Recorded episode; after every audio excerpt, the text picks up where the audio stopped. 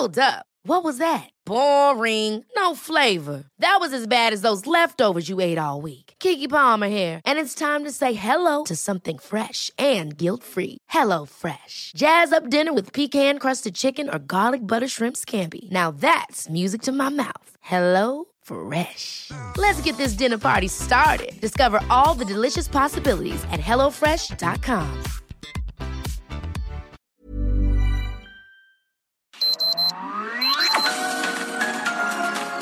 Heraldo Media Group presenta Sergio Sarmiento y Lupita Juárez. Información veraz y oportuna con un toque personal y humano. Por El Heraldo Radio, donde la H suena y ahora también se escucha.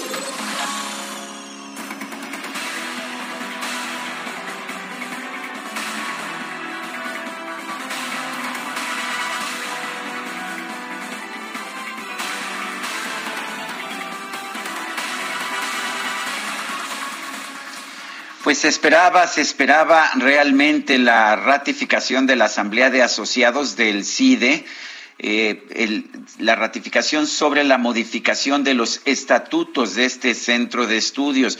Quizás lo que sorprendió es que la votación fue dividida, cuatro votos contra dos. Aún así, con esta decisión, pues el ah, doctor José Romero Tellaeche va a tomar protesta como director, se queda como director a pesar de las protestas que ayer vimos de los alumnos de la institución. En un comunicado oficial se declaró que la reforma tiene como propósito aclarar el sentido y alcance de las disposiciones que regulan el procedimiento de la designación del titular del centro. Se busca fortalecer al Centro Público de la Investigación mediante la generación de certidumbre jurídica, es lo que determina este comunicado de la Dirección General del CIDE. La Asamblea de Socios, sin embargo, se mostró dividida. Eh, de hecho, hubo dos votos en contra y los votos fueron del Colegio de México. Se esperaba, de hecho, este voto en contra del Colegio de México, una institución pues que es muy ah, muy apegada a la autonomía que deben tener las, las instituciones educativas, pero también de la Secretaría de Economía que encabeza Tatiana Cloutier. Por otra parte, el Banco de México se abstuvo en este controvertido voto, mientras que los cuatro votos a favor fueron del Fondo de Cultura Económica, se esperaba, la Secretaría de Educación, la Secretaría de Hacienda y la Secretaría de Energía. Así fue que se determinó modificar los estatutos los estudiantes y maestros que se oponen a esta determinación, que pues todo parece indicar son la mayoría de los que participan en el CIDE, eh, bloquearon ayer ambos sentidos de la carretera federal México-Toluca a la altura mm, del CIDE. Y bueno, pues ah, no lograron nada, estuvieron bloqueando alrededor de seis horas, pero pues todo parece indicar que el golpe, el golpe se ha logrado ya. El CIDE pierde su autonomía y forma parte ahora pues de, de, las instituciones que son dominadas completamente por el gobierno de la República. Son las siete de la mañana con dos minutos, siete con dos. Yo soy Sergio Sarmiento y quiero darle a usted la más cordial bienvenida a El Heraldo Radio. Lo invito a quedarse con nosotros en este pues en este martes 25 de enero del 2022. Aquí estará bien informado también podrá pasar un rato agradable. Ya sabe usted que nos gusta hacer la información atractiva, nos gusta hacerla agradable y así lo haremos siempre y cuando la noticia lo permita.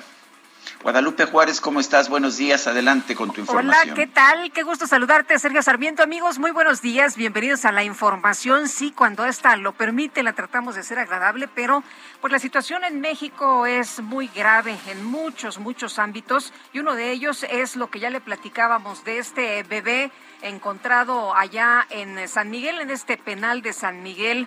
La Fiscalía de Puebla ha emitido un comunicado a través del cual informó sobre la aprehensión de 19 personas ante el hallazgo del cuerpo sin vida de un bebé de aproximadamente tres meses en el Centro de Reinserción Social de San Miguel. Algunas de las órdenes de aprehensión se realizaron contra personal del centro penitenciario, incluyendo niveles directivos. Los delitos por los que se investiga a estas 19 personas son abuso de autoridad o incumplimiento de un deber, infracciones a las leyes y reglamentos sobre inhumaciones y exhumaciones y encubrimiento encubrimiento respecto a los hechos que se relacionan con la introducción del cuerpo de un bebé al Centro de Reinserción Social, el cual había sido robado de una pues eh, de, de, este de este panteón aquí en la Ciudad de México.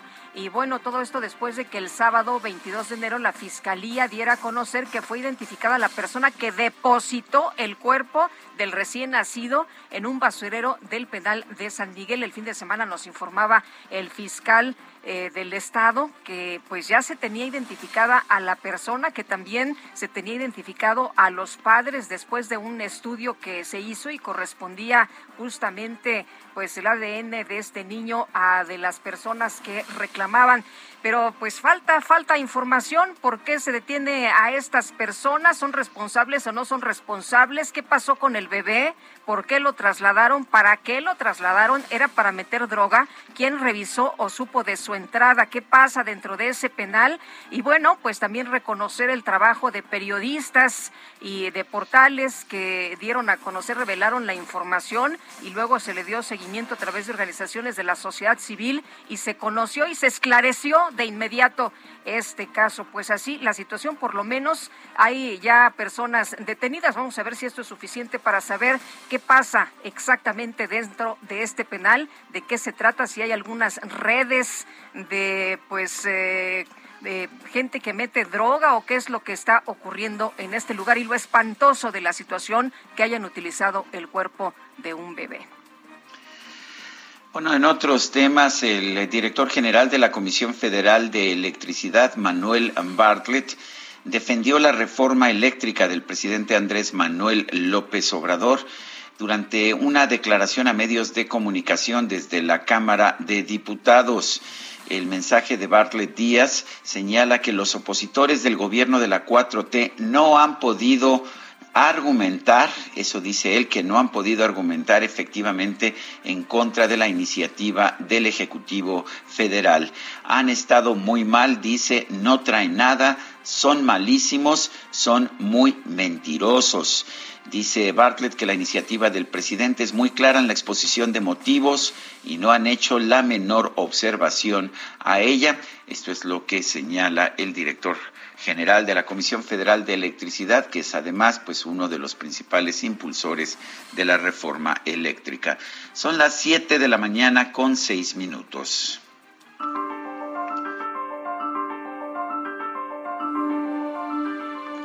Bueno, y vamos a la frase del día. No sé si recuerdes estas palabras, Guadalupe Juárez, son del 2019.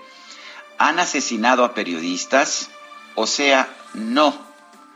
Rosario Piedra Ibarra, que estaba en ese momento siendo designada como presidenta de la Comisión Nacional de Derechos Humanos. Han asesinado a periodistas, o sea, no.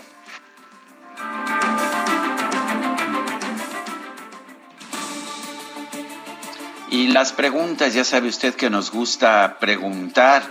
De hecho, ayer por una entrevista que metimos temprano no, no pude divulgar eh, mi mi pregunta, la que hago todas las mañanas a través de este noticiario, pero pues ahí quedó la pregunta en Twitter y se la comparto a usted. ¿Necesitaba AMLO tener un testamento político para garantizar la gobernabilidad del país? Nos dijo que no el 92.2%, que sí 6.5%, quién sabe 1.4%. Recibí en total 7.116 participaciones. La que sigue, por favor. Por supuesto que sí, mi queridísimo DJ que esta mañana ya coloqué en mi cuenta personal de Twitter, arroba Sergio Sarmiento, la siguiente pregunta. ¿Son las políticas neoliberales de los gobiernos pasados las responsables de la violencia de este sexenio?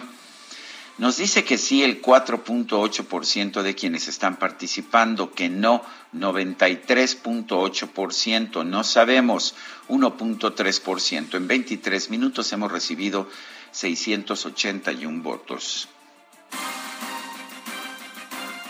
Las destacadas del Heraldo de México. Itzel González, ¿qué tal? Muy buenos días. Muy buenos días, Lupita, Sergio, queridos destacalovers.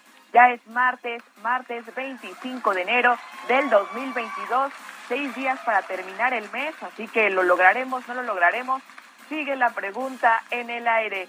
Y pues ni modo, es martes y hay que darle duro a la trabajación, así que vámonos rapidito con las destacadas del Heraldo de México. En primera plana, proyección matemática para febrero, el descenso de Omicron tras el pico de la cuarta ola a fin de mes, bajarán los contagios y en marzo se registraría una meseta, coinciden especialistas. En acotar sus decisiones, la mitad de la bancada en el Senado se muestra en contra de su coordinador.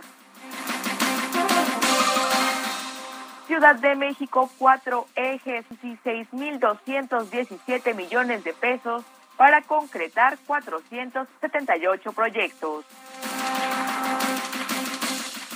Estados, ni uno más, abre Baja California Fiscalía Especial. Indagan crimen de Lourdes Maldonado. Orbe, Estados Unidos, miles de soldados en alerta. No han tomado la decisión final, pero los desplegarían si Moscú invadiera Kiev. Meta Qatar 2022 en suspenso a 300 días del arranque de la Copa aún quedan 19 boletos disponibles. Y finalmente, en mercados, primera quincena de enero, hasta 37% sube limón en 15 días. Agroalimentarios al doble de inflación general, dice el INEGI. Lupita, Sergio, amigos, hasta aquí las destacadas del Heraldo. Feliz martes. Muchas gracias, Itzel. Muy buenos días.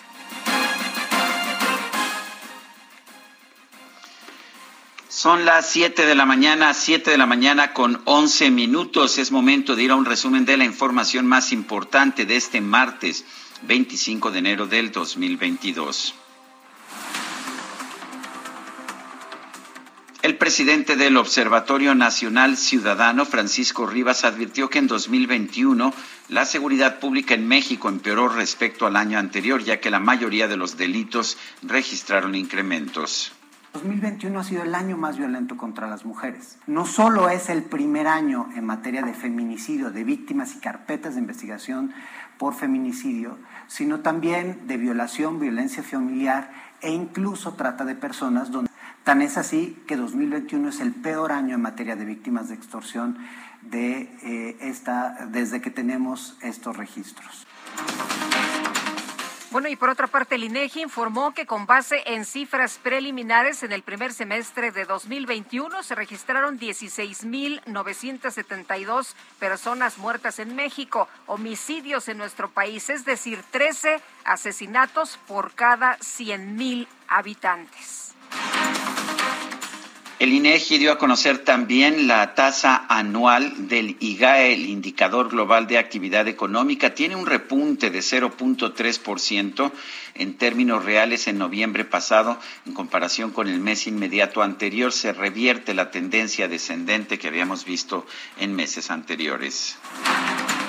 Comisión Nacional de los Derechos Humanos pidió a la Fiscalía General de Baja California que realice una investigación eficiente, pronta e imparcial para identificar y localizar a los autores materiales e intelectuales del asesinato de la periodista Lourdes Maldonado.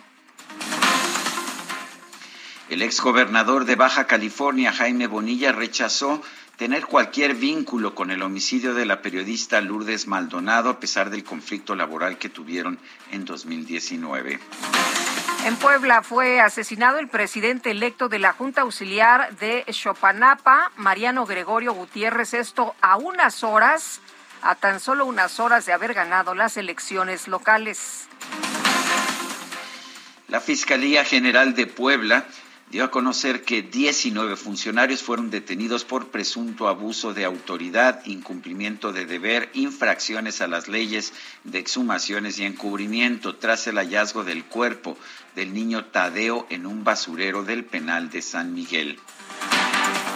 El gobernador de Puebla, Miguel Barbosa, nombró a Daniel Iván Cruz como nuevo titular de la Secretaría de Seguridad Pública en sustitución de Rogelio López Maya, mientras que Jorge Pérez Melchor fue designado subsecretario de Centros Penitenciarios. ¿Se acuerdan que Miguel Barbosa dijo pues que se iban a callar las eh, personas de, la de organizaciones civiles sobre este tema del niño, que era puro protagonismo? Bueno, pues ahí está, ahí está que eh, fueron tan eficientes más que su gobierno, que llevaron justamente a tomar esta decisión. Es el cuarto titular de la Secretaría de Seguridad Pública, por cierto, en este gobierno de Miguel Barbosa.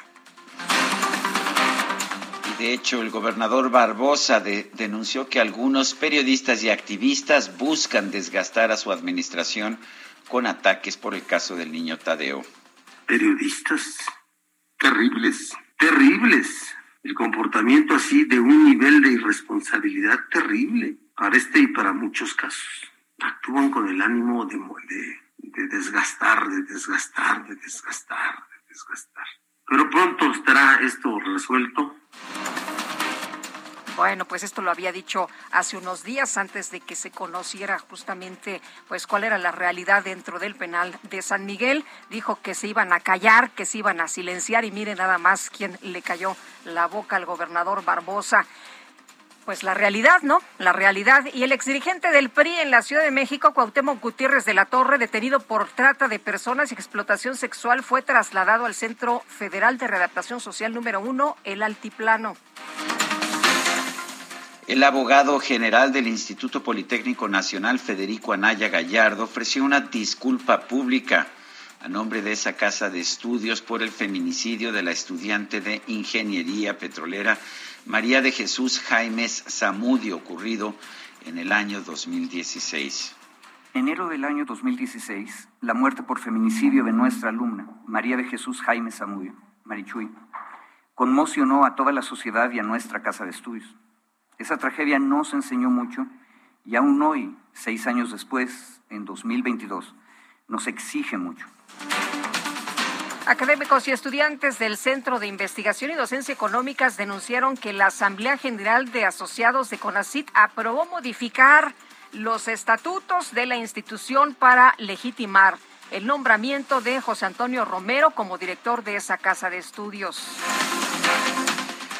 Alrededor de 80 estudiantes del CIDE, acompañados por alumnos de la Universidad de Guadalajara y otras instituciones, realizaron un bloqueo en la carretera México-Toluca para protestar por los cambios a los estatutos del organismo.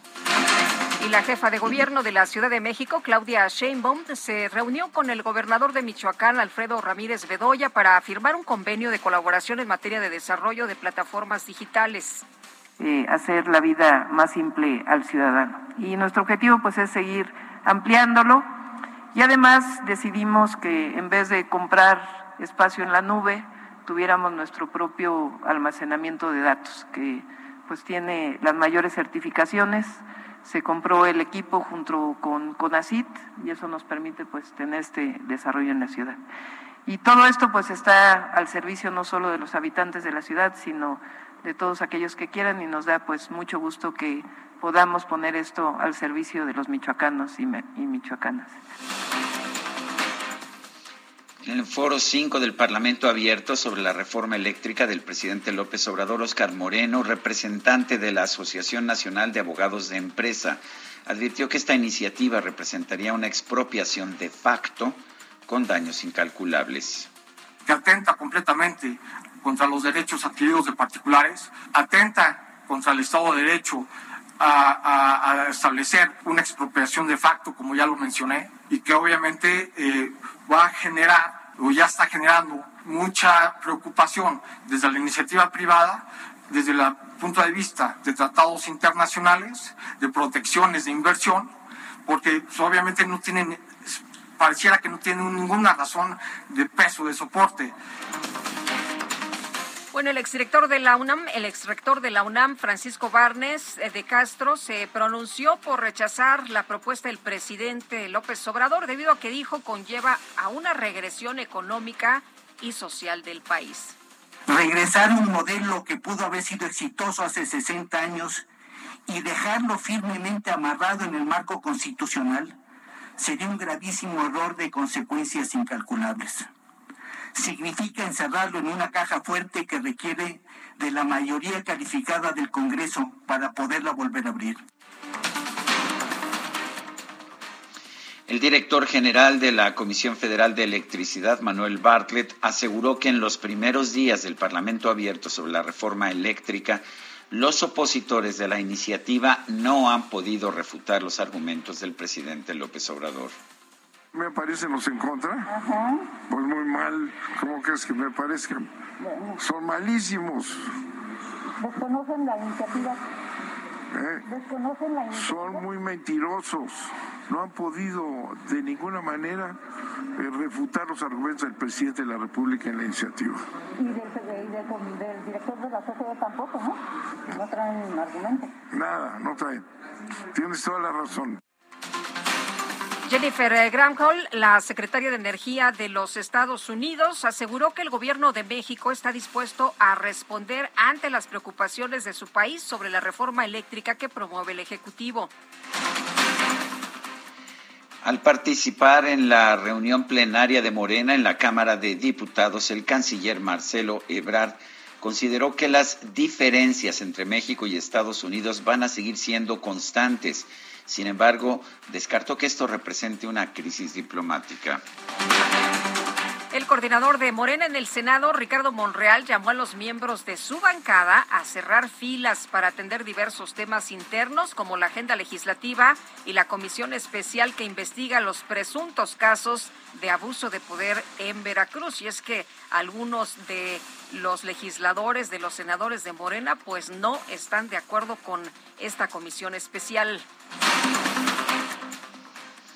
El ministro de la Suprema Corte de Justicia, Jorge Pardo, presentó un proyecto de sentencia que propone modificar la pregunta de la consulta de revocación de mandato del presidente López Obrador para eliminar la idea de que este proceso es una ratificación en el cargo, cosa que no contempla la Constitución. Esta es una revocación para que nos quede claro a todos. Y el consejero presidente del Instituto Nacional Electoral, Lorenzo Córdoba, reconoció estar preocupado ya que la Cámara de Diputados podría aplicar un recorte de recursos al INE, esto previo a las elecciones presidenciales del 2024. En Estados Unidos, el Instituto Nacional Republicano y el Instituto Nacional Demócrata alertaron que el Instituto Nacional Electoral de México enfrenta ataques para desacreditarlo y negarle recursos. El Instituto Mexicano del Seguro Social informó que durante los últimos 14 días otorgó más de 171 mil permisos COVID a través de su aplicación móvil y de la página en Internet del organismo.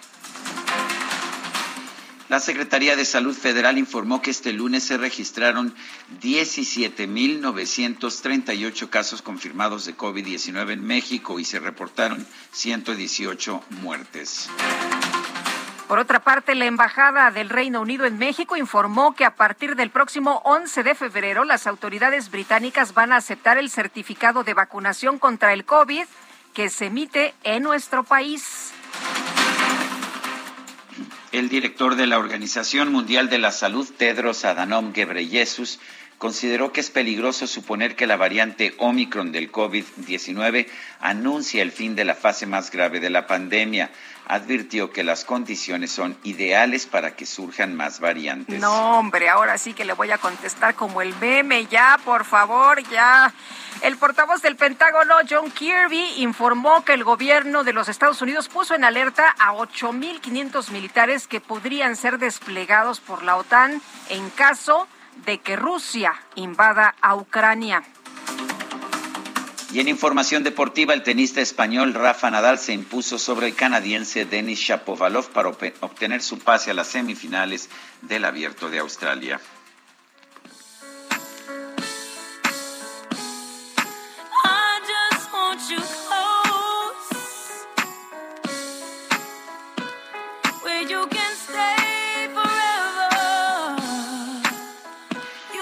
Nació el 25 de enero de 1981, está cumpliendo 42 años. Se trata de Alicia Keys, una pues cantante destacadísima de los Estados Unidos, eh, con interpretaciones en rhythm and blues y pop también. ¿Te parece que la escuchemos empezando por esta que se llama No One? Me parece excelente. No One, nadie. Escuchemos a Alicia Keys.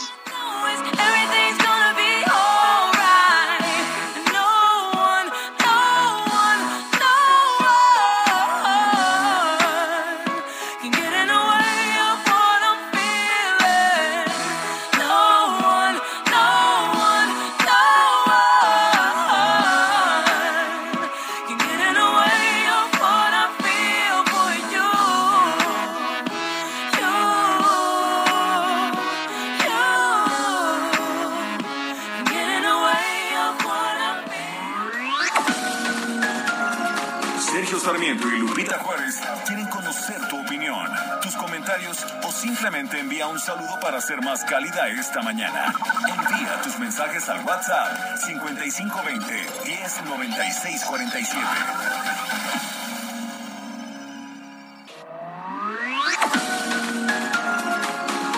Continuamos con Sergio Sarmiento y Lupita Juárez por El Heraldo Radio. Hola, soy Paola Barragán, interiorista mexicana, y quiero invitarte a Expo Mueble Internacional. Llevo más de cinco años asistiendo al evento y te puedo asegurar que encontrarás la más alta calidad y diseño en muebles y decoración para tu negocio o proyecto, además de contar con estrictos protocolos anti-COVID para la seguridad de todos. La cita es del 16 al 19 de febrero en Expo Guadalajara. Regístrate en expomuebleinternacional.com.mx. Hoy 25 de enero se celebra el Día del Biólogo, una festividad que fue instituida en México hace 61 años. Es un día extremadamente relevante para el estudio y el entendimiento de los problemas ambientales que afectan al planeta y pueden colapsar a la sociedad. Biólogas y biólogos estudian los seres vivos de manera integral, desde el nivel molecular hasta como integrantes de los ecosistemas, con el fin de conocer su estructura, función, diversidad origen, evolución e interrelaciones, y su marco conceptual se basa en la teoría de la evolución y los conocimientos fundamentales del origen, la evolución y las funciones de los organismos vivos. El 25 de enero de 1961, científicos del Instituto Politécnico Nacional crean el Colegio de Biólogos de México y a partir de entonces cada año se celebra el Día del Biólogo. Desde entonces, este día busca reconocer la labor de los profesionales que se dedican al estudio de los seres vivos y más recientemente a lanzar campañas de concientización sobre la importancia del cuidado del medio ambiente. En Soriana, el sabor y la calidad van de la mano. Lleva pollo entero fresco a 35.90 el kilo y carne molida de res 80-20 o pierna de cerdo sin hueso fresca a solo 84.90 el kilo. Soriana, la de todos los mexicanos. Solo 25 y 26 de enero. Aplican restricciones. Válido en Hiper y Super.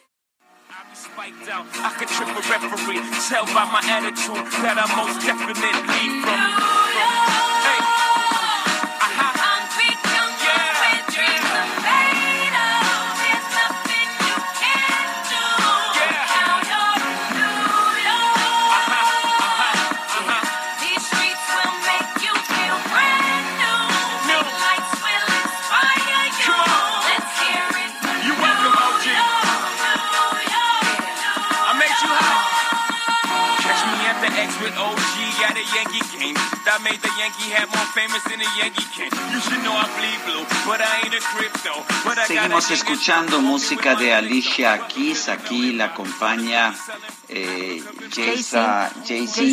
Esto se llama Empire State of Mind.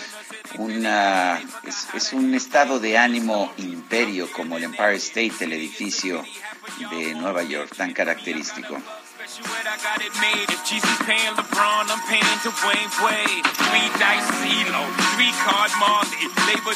Tenemos mensajes de nuestro público. Nos dice Adán Moreno, muy buenos días Lupita y Sergio, felicidades por la manera de informarnos. Lamentablemente el asunto de este pequeño que fue el modo para llevar a cabo este crimen, para consumar la introducción de drogas a un penal, pero cuáles serán los otros métodos que incurren estos desalmados.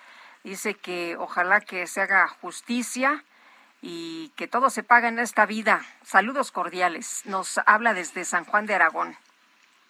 Dice otra persona, el ingeniero Herrera de Coyoacán, qué patético el el zapodrilo que gobierna Puebla, igual de despreciable que el ganso de Palacio, les estallan los problemas en la cara y ni así tienen un poquito de humildad para tener una reacción a favor de resolver los problemas. Ya faltan menos de tres años y el pueblo les cobrará todas las que están haciendo. Este país no se merece eso. Y dice el señor Domínguez, estoy escuchando al gobernador de Puebla culpando a los periodistas de querer desgastar a su gobierno. Bueno, no nada más culpó a los periodistas, también culpó a los representantes de la sociedad civil, de estas organizaciones no gubernamentales eh, que participaron precisamente para esclarecer los hechos. Dijo que pues querían simplemente el protagonismo, pero que se iban a quedar callados, que se iban a silenciar. Bueno, dice esta persona, se me hace que esas frases las he escuchado antes. ¿Ustedes saben de alguien que use esas mismas cantaletas? Son las 7 de la mañana con 35 minutos. En Soriana, el sabor y la calidad van de la mano. Lleva pollo entero fresco a 35.90 el kilo y carne molida de res 80-20 o pierna de cerdo sin hueso fresca a solo 84.90 el kilo. Soriana, la de todos los mexicanos. Solo 25 y 26 de enero. Aplican restricciones. Válido en Hiper y Super.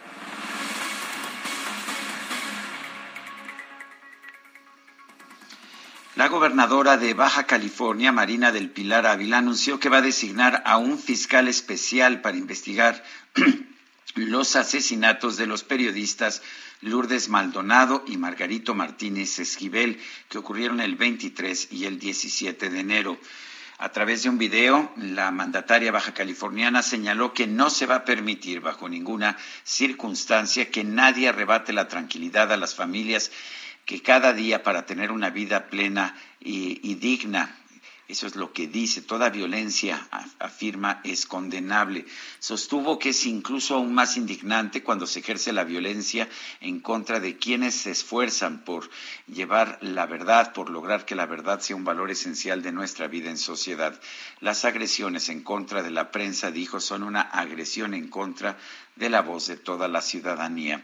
Marina del Pilar Ávila anunció que dará seguimiento puntual a los asesinatos de Lourdes y Margarito, para lo cual estará trabajando en estrecha coordinación con el fiscal general de Baja California, Ricardo Carpio Sánchez, a través de la Secretaría de Seguridad Ciudadana del Estado, que encabeza el general Gilberto Landeros Briceño.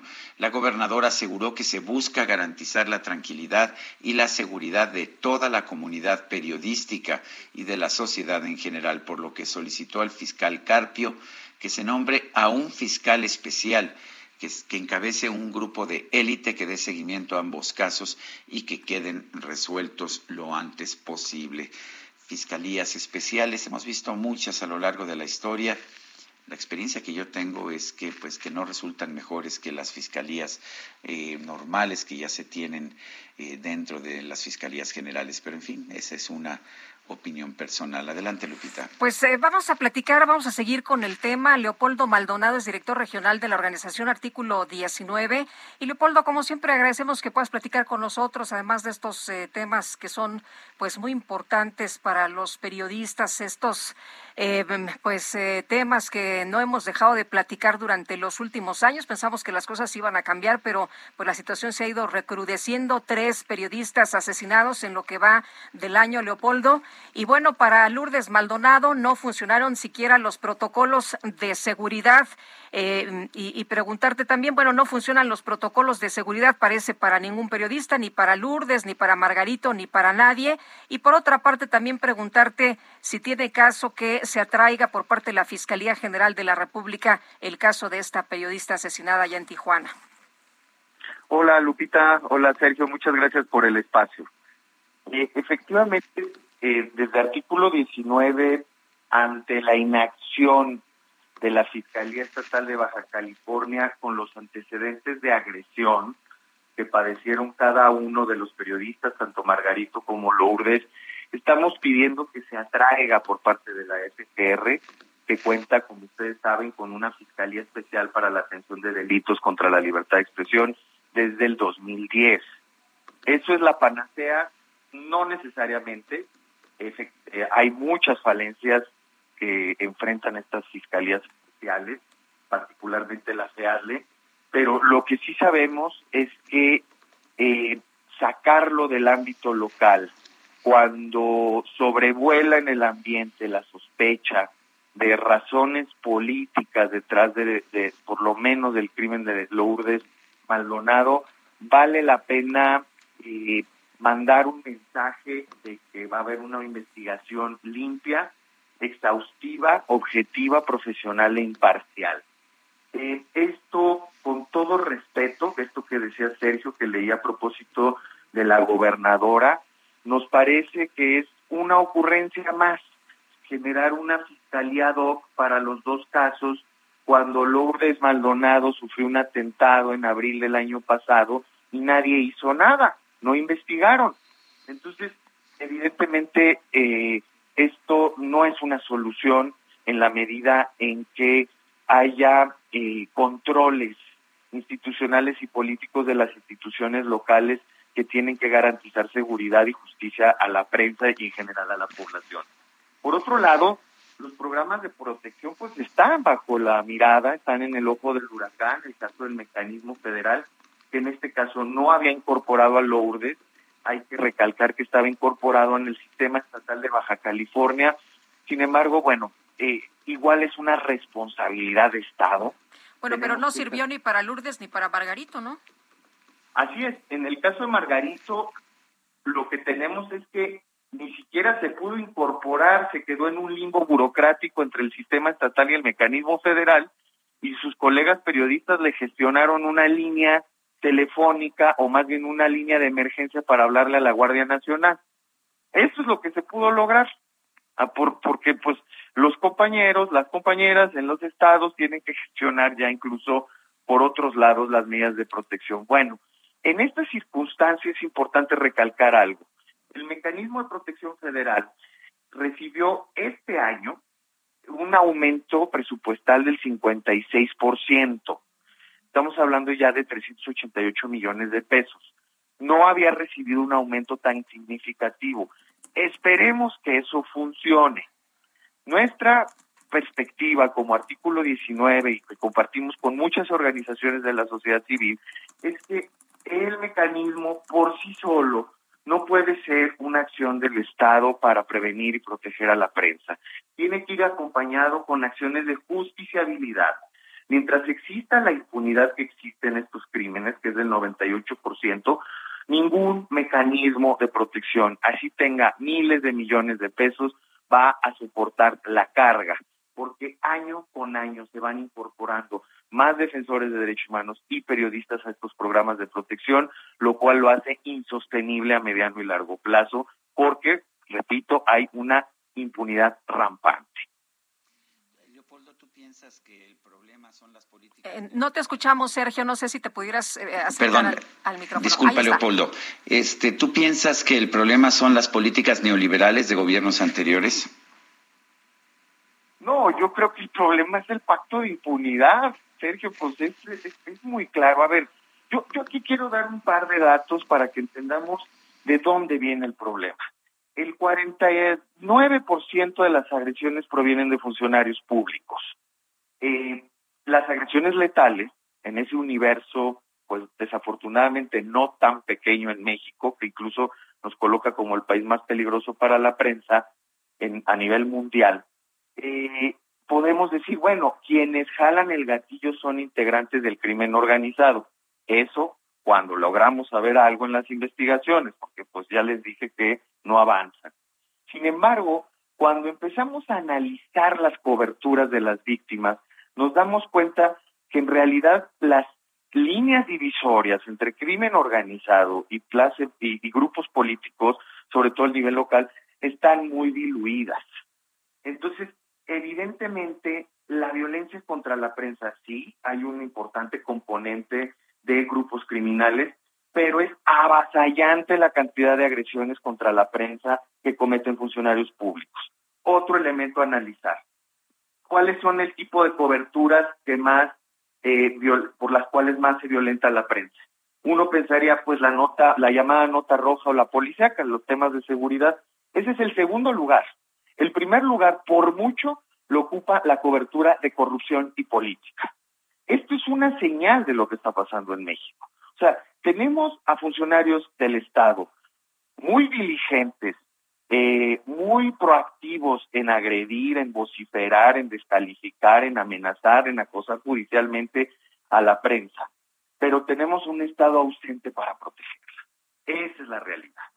Eh, Leopoldo, ¿cuál es la responsabilidad de este gobierno que pareciera no tener responsabilidad absolutamente en nada y que todo se lo cuelga a los hechos eh, ocurridos en el pasado, a las malísimas y pésimas administraciones del pasado? ¿Tiene alguna responsabilidad este gobierno? Hay, por supuesto, que responsabilidad de este gobierno, pues ellos son los que encabezan la administración pública. Eh, efectivamente, la situación de violencia contra la prensa no inició en el 2018 y inició, pues, sobre todo, se detonó por la llamada guerra contra el narco en el 2006. Sin embargo, pues ya llevan tres años siendo gobierno y ya es momento de rendir cuentas sobre lo que está pasando. Un ejemplo que voy a poner, la, la Oficina de la Alta Comisionada de Naciones Unidas para los Derechos Humanos hizo un diagnóstico sobre el mecanismo de protección que presentó desde 2019 con 104 recomendaciones puntuales. Bueno, ¿por qué no se han cumplido esas recomendaciones? Esa es una gran pregunta. O sea, ya no podemos decir es que el pasado, sí, había un tema de degradación institucional y de violencia del pasado que no se ha frenado por los que están en el presente. Y esa es una realidad. Muy bien, pues Leopoldo, como siempre, agradecemos que puedas platicar con nosotros. Muchas gracias, buenos días. Muchas gracias a ustedes, muy buenos días. Es Leopoldo Maldonado, director regional de la organización Artículo 19. Son las 7 con 45. En Soriana, el sabor y la calidad van de la mano. Lleva pollo entero fresco a 35.90 el kilo y carne molida de res 80-20 o pierna de cerdo sin hueso fresca a solo 84.90 el kilo. Soriana, la de todos los mexicanos. Solo 25 y 26 de enero. Aplican restricciones. Válido en Hiper y Super. La Fiscalía General de Puebla dio a conocer que 19 funcionarios han sido detenidos por presunto abuso de autoridad, incumplimiento del deber, infracciones a las leyes de exhumaciones y encubrimiento después del hallazgo del cuerpo del niño Tadeo en un basurero del penal de San Miguel. Claudia Espinosa, adelante con tu información. ¿Qué tal, Sergio y Lupita? Los saludo con gusto para darles a conocer que la Fiscalía de Puebla ha dado a conocer la aprehensión de 19 personas involucradas por el caso del bebé hallado en un bote de basura en el penal de San Miguel el pasado 10 de enero. Estas personas estarían eh, directamente involucradas con la introducción del cuerpo del menor y también se ha señalado que es personal del centro penitenciario, incluyendo niveles directivos. Se les acusa de abuso de autoridad o incumplimiento de un deber, infracciones a las leyes y reglamentos sobre y exhumaciones y encubrimiento.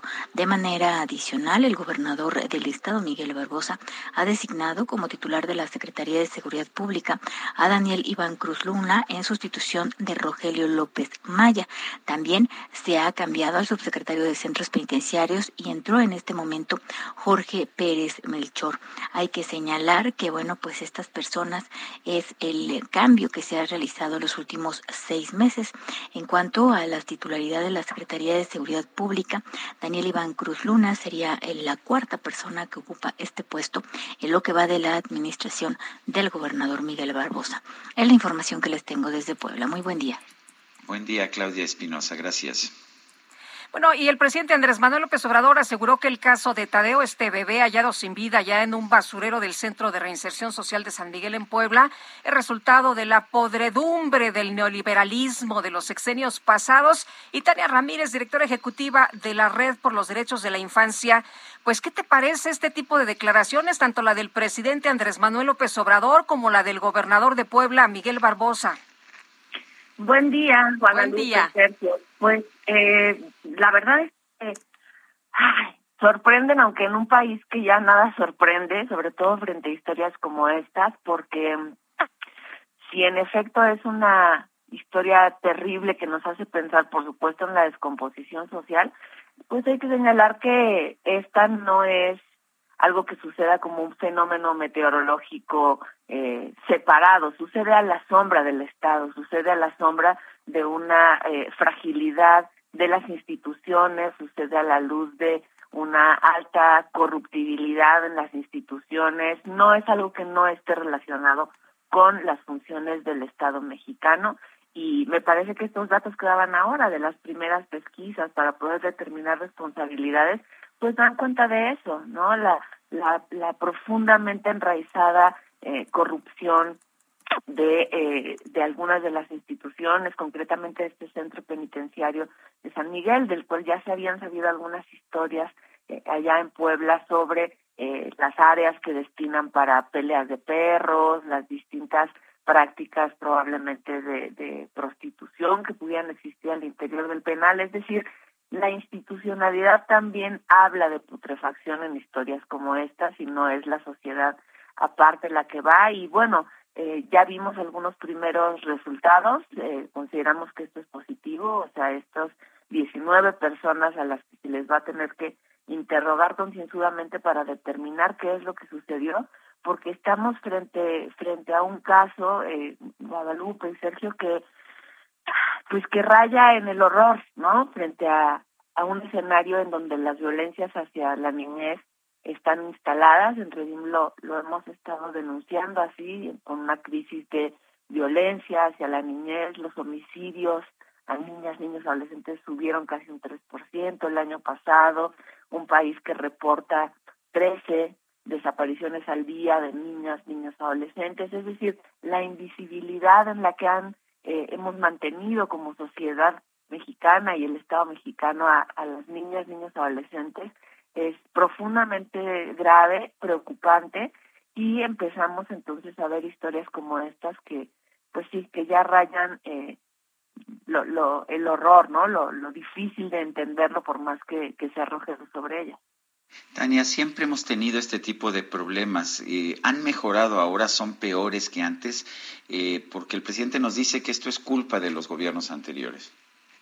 Mm, nos encantaría pensar que es así, Sergio, pero sí, pues tenemos otros datos, ¿no? Justo en, en Redim hacíamos un balance anual de cómo cerramos el año, un balance que, por cierto, unas reinas magas fueron a entregar a Palacio Nacional en una mañanera. Eh, y no, lo que observamos es que eh, en realidad sí hubo algún despunte en gobiernos anteriores, por ejemplo, en lo que toca las violencias, las, las desapariciones de niñas, niños, con todo lo que arrancó con la guerra contra el narco. Eh, pero si bien hay algunas bajas, digamos, en, en algunos de los indicadores, mm, no nos encantaría, pero no podemos hablar de que esto sea algo que haya desaparecido simplemente con un cambio de gobierno. Eh, sigue habiendo eh, necesidad de que las instituciones que están ahí para velar por los derechos de niños y niñas prevalezcan. Eh, concretamente hablar del CIPINA, ¿no? Los riesgos, las amenazas que ha vivido esta institución no ayudan a la coordinación de la acción del Estado con todas sus instituciones para garantizar que sea una acción de Estado con perspectiva de derechos, con perspectiva de niñez, la que marque eh, toda la, la acción del Estado mexicano. Eh, Tania, te pregunto lo que le preguntaba también a Leopoldo de Artículo 19, a Leopoldo Maldonado, director regional de la organización Artículo 19.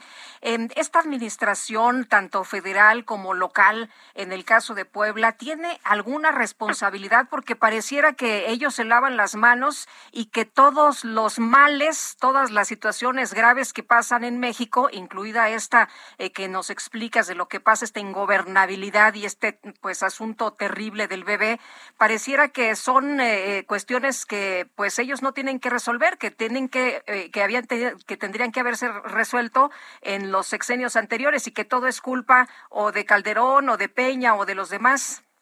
Claro. Eh, justamente el día de ayer en esta conferencia de prensa que, que tuvimos eh, justo con Artículo 19, con Reinserta, con un grupo de, de varias otras organizaciones que nos unimos para alzar la voz por este caso, eh, determinábamos que la responsabilidad eh, local también a nivel gobierno pues tendrá que ser eh, esclarecida. Concretamente las declaraciones del gobernador Barbosa que bueno eh, son por lo menos ambiguas eh, y necesitamos eh, claridad sobre todo y protección para las personas defensoras y periodistas que han estado levantando la voz e investigando este caso. Y también en la, dijo, en la conferencia de prensa, perdón, que, que los iba a silenciar, ¿no?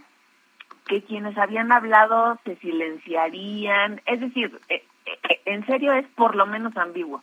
Por eso hicimos un llamado a la desambiguación y a clarificar qué es esto, porque podrían resultar palabras eh, que no queremos interpretar como de intimidación, pero que resultan fácilmente interpretables así, ¿no? Y en la conferencia de prensa también llamamos la atención sobre la necesidad de que puedan ser la Fiscalía General de la República y la Comisión Nacional de los Derechos Humanos instancias que atraigan la investigación eh, de este caso, porque estamos hablando de responsabilidades públicas de eh, distintos estados, el estado de Puebla y la Ciudad de México. en la Ciudad de México el, el panteón de donde fuera exhumado este bebé y el penal en Puebla. Entonces hay una actividad entre los estados que eh, da las condiciones para que esto pueda ser atraído de manera eh, nacional y federal por parte de las autoridades y no dejarlo en una atención local. Pues Taria, muchas gracias por platicar con nosotros. A ustedes, buen Buenos día. días. Regresamos. Sergio Sarmiento y Lupita Juárez quieren conocer tu opinión, tus comentarios o simplemente envía un saludo para ser más cálida esta mañana. Envía tus mensajes al WhatsApp 5520 109647.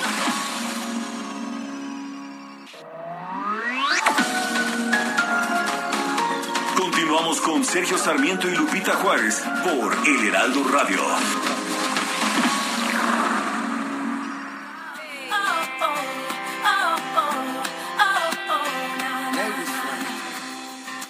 Driving in a fast car, trying to get somewhere. Don't know where I'm going, but I gotta get there. A veces me siento perdido, inquieto, solo y confundido. Entonces me ato a las estrellas y al mundo entero le doy vuelta. I'm singing for somebody like you, sorta like me, baby. Yo canto para alguien como tú, con la oreja negra. Oh, oh, oh, oh, oh, Na, na, na,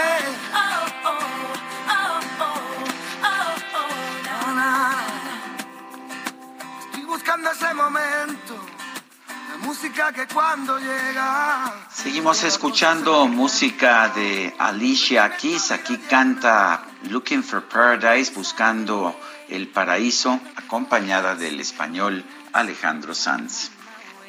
Trying to make some sense. Yo canto para alguien como tú, solo como tú, baby. Muy bien, se oye padre, se oye padre este ritmo para empezar la mañana y vámonos a los mensajes, nos dice Amado Alducin. Lupita y Sergio, muy buenos días. Es un gusto escucharlos todas las mañanas. Los felicito por su programa, el cual nos mantiene bien informados. También una felicitación a todo el equipo de trabajo.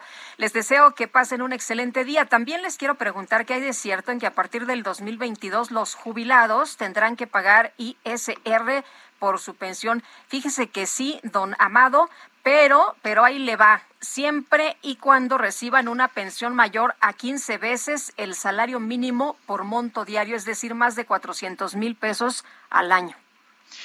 Sí, vale la pena señalar que esto ya está desde hace algunos años, se ajusta nada más, Sí. se ajusta nada más eh, dependiendo de la inflación. Dice Amy Shehoa, entre los asesinatos de periodistas y la ley Mordaza, la 4T está matando la libertad de expresión. Saludos cariñosos. Bueno, y por otra parte nos dice una persona, buenos días, Alejandro Cruz, Atizapán, los políticos de la cuarta de Morena son iguales o peores, no enfrentan los problemas del país y la Ciudad de México. Saludos. Son las ocho con dos minutos, vámonos al clima. El pronóstico del tiempo. Sergio Sarmiento y Lupita Juárez. Patricia López, meteoróloga del Servicio Meteorológico Nacional de la CONAGUA, adelante con tu información. Hola, ¿qué tal? Buenos días, Sergio Lupita. Los saludo con gusto a ustedes y a todos los que nos escuchan esta mañana eh, para platicarles acerca de las condiciones meteorológicas que se esperan durante este día. Les comento que el Frente Frío número 24 se desplazará sobre el oriente y sureste de México y ocasionará lluvias puntuales fuertes en Puebla, Veracruz, Oaxaca y Chiapas. Se espera que se aproxime hacia la península de Yucatán este frente durante la noche e incrementando la probabilidad de lluvias acompañadas de descargas eléctricas hacia esa región, mientras que la masa de aire que impulsa a este frente será reforzada por una nueva masa de aire frío y originará un descenso en la temperatura sobre los estados del norte, noreste, centro y oriente del país, además de viento del norte con rachas de 50 a 60 kilómetros por hora en las costas de Tamaulipas y Veracruz, y también se esperan heladas al amanecer en los estados de la Mesa del Norte y la Mesa Central. Por último, Sergio Lupita, aquí en la Ciudad de México se está pronosticando cielo parcialmente nublado, no se esperan lluvias. La temperatura máxima estimada es de 22 a 24 grados centígrados, mientras que la temperatura mínima para mañana al amanecer es entre 7 y 9 grados centígrados. Sergio Lupita, este es el reporte meteorológico desde el Servicio Meteorológico Nacional. Regreso con ustedes. Muy bien, Patricia López, gracias y un fuerte abrazo. Hasta luego. Buenos días. Y el ministro de la Suprema Corte de Justicia de la Nación, Jorge eh, Pardo Rebolledo, propuso que en la consulta de revocación de mandato se elimine la pregunta de si el presidente López Obrador eh, bueno, más bien una parte de, sobre la mm, ratificación, eh, sobre, pues ya saben ustedes, este tema que le interesa mucho al presidente Andrés Manuel López Obrador en el proceso de revocación de mandato. Pero Diana Martínez, nos tienes todos los detalles, te escuchamos. Así es, Sergio Lupita, muy buenos días. El ministro de la Suprema Corte de Justicia de la Nación, Jorge Mario Pardo Rebolledo, propuso que en la pregunta de la consulta sobre revocación de mandato se elimine la parte en la que se infiere o se hace referencia a la ratificación del presidente Andrés Manuel López Obrador. En octubre pasado, diputados de oposición presentaron una acción de inconstitucionalidad en contra de diversos artículos de la Ley Federal de Revocación de Mandato que se publicó el 14 de septiembre de 2021 por considerar que el legislador se excedió en sus facultades al modificar la naturaleza del ejercicio participativo, pues se incluyeron elementos de una ratificación. La fracción quinta del artículo 19 de esta ley, que fue impugnada, establece la siguiente pregunta. ¿Estás de acuerdo en que al presidente de los Estados Unidos mexicanos se le revoque el mandato por pérdida de confianza o siga en la presidencia de la República hasta que termine su periodo? De acuerdo con el proyecto de sentencia, Pardo Rebolledo plantea invalidar la porción o siga en la presidencia de la República hasta que termine su periodo. El integrante de la Corte señaló que ese cuestionamiento contiene cierto sesgo o tendencia que podrían derivar en que el mecanismo se interprete como revocación de mandato y como una consulta sobre la permanencia en el cargo o la ratificación del mismo. El, ministro también señaló que eh, la Constitución no establece la obligación del Congreso de la Unión para dar presupuesto al Instituto Nacional Electoral para el proceso de revocación de mandato, pues justamente porque los diputados impugnaron dos artículos transitorios de esta ley que establecen los ajustes presupuestales que tiene que realizar el INE para hacer esta consulta. Bueno, muy bien, pues muchas gracias, ya nos quedó claro. Diana, muy buenos días. Bueno, pues son las ocho con seis minutos. En redes sociales eh, se viralizó un video un video de una persona que amenaza con golpear y llama maricón a una víctima de tortura. Aquí lo más relevante es que este, este, esta persona que está haciendo estas amenazas y estas descalificaciones era nada más ni nada menos que el oficial mayor de la Comisión Nacional de los Derechos Humanos. Eh, bueno, pues ah, ahora ha sido destituido de su cargo. El organismo, la Comisión Nacional de Derechos Humanos, reveló que las amenazas e intimidación hacia Oscar Cábata una víctima eh, agredida, habrían sucedido el pasado 21 de diciembre de 2021. Ángel Gómez Garza era coordinador general de Administración y Finanzas. Ahora ha sido cesado. La Comisión Nacional de Derechos Humanos externó a través de un comunicado que su actuación, en este caso en particular, fue inmediata y contundente, pues actos como los denunciados en dicha ocasión resultan inaceptables. En este video se capta el momento en que Ángel Gómez Garza, funcionario de la CNDH, junto con otras tres personas, agrede a Oscar Cábata, víctima de tortura por parte del ejército en 2009 en Chihuahua. Amenaza con y lo llama maricón. En la grabación se muestra cuatro sujetos, tres de los cuales usan cubrebocas y flanquean a un cuarto, Ángel Gómez Garza, que viste camisa blanca, pantalones oscuros, y es quien agrede verbalmente a Oscar Cábata. Eh, bueno, pues gracias, eh, gracias por la putiza que me dieron. Se escucha decir a Cábata, mientras que el grupo de hombres se van acercando a él. El funcionario Gómez Garza contesta a la víctima, putiza la que te voy a poner, cabrón. De inmediato Cábata revira diciendo, qué cagadota están haciendo, mientras que el alto funcionario le contesta, ahí sigue grabando, maricón. Y bueno, pues ah, ha sido destituido de su cargo el, ah, pues este funcionario Gómez Garza. Lo que me pregunto es, pues, ¿de dónde lo sacan? ¿Cómo es posible que una persona de este tipo pueda ser funcionario de la Comisión Nacional de Derechos Humanos? Sí, justamente los que violentan, imagínate nada más. Ahí están en eh, estos cargos que son eh, para defender a las víctimas. Qué terrible. Vámonos ahora con el Químico Guerra. El Químico Guerra con Sergio Sarmiento y Lupita Juárez. ¿Cómo estás, Químico? Muy buenos días.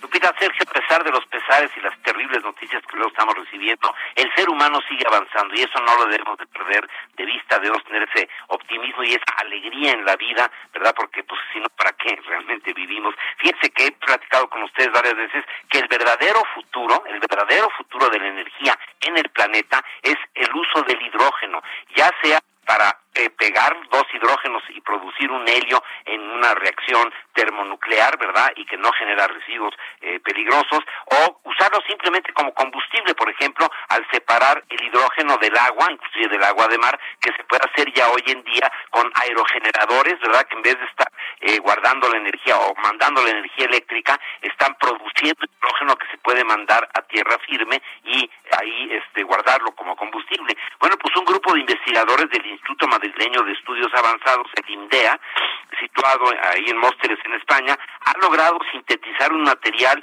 que va a ser una verdadera revolución, Sergio Lupita, porque puede producir hidrógeno a gran escala con una técnica que supone un avance extraordinario, estoy citando, en la producción de combustibles solares. El componente desarrollado por los investigadores de INDEA está a base de titanio y se utiliza como fotocatalizador para obtener hidrógeno mediante hidrólisis del agua y permite producir cantidades récord de hidrógeno como combustible solar con los mayores rendimientos observados hasta el momento. Es un brinco cuántico en, la producción barata, digamos, de hidrógeno, Sergio. Fíjense que hasta ahora los elementos más empleados estaban basados en hidrógeno obtenido a partir de agua y compuestos orgánicos de bajo peso molecular, como el etanol a partir de dióxido de carbono, y eh, eh, esto es ya muy conocido. Ambas pueden considerarse fuentes prácticamente inagotables de portadores energéticos y su aplicación más habitual es para el transporte, mediante coches propulsados por hidrógeno o autobuses con etanol, como yo he estado insistiendo en, la, en el uso del etanol en las gasolinas en México, por ejemplo, aunque también se utiliza para obtener calor y electricidad. Esto va a ser una ventana eh, verdaderamente, eh, pues, fabulosa, maravillosa para todos nosotros de tener una energía limpia y una energía sobre todo muy barata. Comento esto porque el estar aferrado a las formas viejas de producir energía, eh, Sergio Lupita, pues simplemente va de salida con todos estos avances y nos debe de alegrar que el ser humano, a pesar de los pesares, sigue avanzando en esta espiral que para mí es una espiral ascendente, maravillosa, que se llama la civilización humana. Sergio Lupita. Pues sí, muy bien, muchas gracias, Químico, muy buenos días. Buenos días. Ayer entrevistamos a Kenneth Smith, eh, quien fue participante en las negociaciones del TEMEX sobre la decisión de la Suprema Corte de Justicia que invalidó la NOM del etanol. Nos dijo Ken Smith que consideraba que esta decisión ah, pues era incorrecta, eh, que, que, finalmente teníamos que tener una mayor libertad para para establecer normas sobre el uso del etanol. Eh, recibo un comentario de la propia Suprema Corte de Justicia de la Nación en que señala que pues lo que ellos, lo que hace la sala es simple y sencillamente determinar si el procedimiento por medio del cual se estableció este, esta nueva NOM fue legal o no fue legal. Eh, es posible que sea, que sea mejor o sea peor tener una determinada cantidad de etanol, pero dice para facilitar el, el, hecho de que por la apertura del mercado interno de la gasolina eh, y considerando que en Estados Unidos solamente se produce una gasolina con mayor contenido de etanol, pues encontraron los eh, legisladores que esto no se ajustaba a la normativa vigente, vigente, pero para facilitar todo modificaron la NOM sin mayor explicación, se saltaron todos los requisitos legales que se exigen para hacer esta modificación. Por eso se declaró inválida la modificación y se regresó a la redacción original. Eh, mientras se cumpla con lo ordenado por la ley, no, no, habrá objeción en revisar las ventajas e inconvenientes del tema. Eso es lo que me señalan. Creo que vale la pena señalar el otro punto de vista. ¿Por qué? ¿Por qué se rechazó la, la NOM sobre el etanol? Dijo, pues uh, lo, que, lo que estoy recibiendo aquí es un comentario que dice, bueno, es que si hacen las cosas bien, si se declara una o si hace una modificación de la ley conforme a lo que dice la ley, pues la Corte no tiene ninguna objeción. Son las 8 de la mañana con 14 minutos. Adelante, Lupita. Bueno, pues eh, fíjate que el feminicidio y la violencia eh, familiar ha disminuido, pero no la violación, es lo que ha eh, dado a conocer la secretaria de Seguridad y Protección Ciudadana, Rosa Isela Rodríguez. Estas estadísticas, dice la funcionaria, significan que se ha avanzado en las acciones por la igualdad y contra la violencia hacia las mujeres, aunque no lo suficiente. Ella presentó un informe de acciones a favor de la mujer, explicó que el feminicidio bajó 7% en diciembre respecto al mismo mes del 2020, pero vamos a escuchar parte de lo que mencionó. Hemos avanzado, pero no lo suficiente. Por lo tanto, en 2022 se intensificará el trabajo de revisión de carpetas de investigación por delitos como feminicidio, bueno, y dijo que lo mismo pasa con la violencia familiar, delito del fuero común, que disminuyó 17.3% en diciembre respecto a mayo del 2021. En el caso de violación, en diciembre del 2021 se registró un incremento, escuche usted, 30.5% con respecto al mismo mes del año anterior. Agregó que nunca en la historia se ha destinado más recurso público para la igualdad entre las mujeres y los hombres, el cual ha incrementado en un 82% y también dijo que el 57% de los programas sociales se destinan a las mujeres en el país. Son las 8 con 16. El Observatorio Nacional Ciudadano presentó el análisis de la incidencia delictiva en 2021. Concluyó que el año 2021 ha sido el más violento contra las mujeres. Francisco Rivas es presidente del Observatorio Nacional Ciudadano. Lo tenemos en la línea telefónica. Francisco, ¿cómo estás? Buenos días. Sergio Lupita, como siempre es un gusto saludarlos. Mis mejores deseos para este 2022 para ustedes y para el auditorio. Gracias, buen día. A ver, cuéntanos, ¿cuáles son las cifras que tienen? ¿De dónde salen? ¿Y por qué si el gobierno nos dice que ya se controló, que ya se eh, paró la epidemia de violencia, ustedes nos están señalando que este 2021 fue el año más violento contra las mujeres? Pues mira, nosotros utilizamos los datos que se construyen a partir de las carpetas de investigación de las fiscalías de todo el país.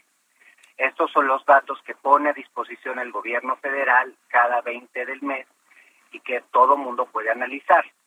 ¿De dónde saca las cifras el gobierno? Ahí sí es de donde no sabemos. ¿Por qué? Porque incluso en un ejercicio para tratar de entender por qué en particular la secretaria Rosa Rodríguez nos dice que eh, bajó el feminicidio, pues no hay forma de demostrarlo por ningún lado, ni si comparas mes con mes, ni si comparas semestres, trimestres, no hay forma.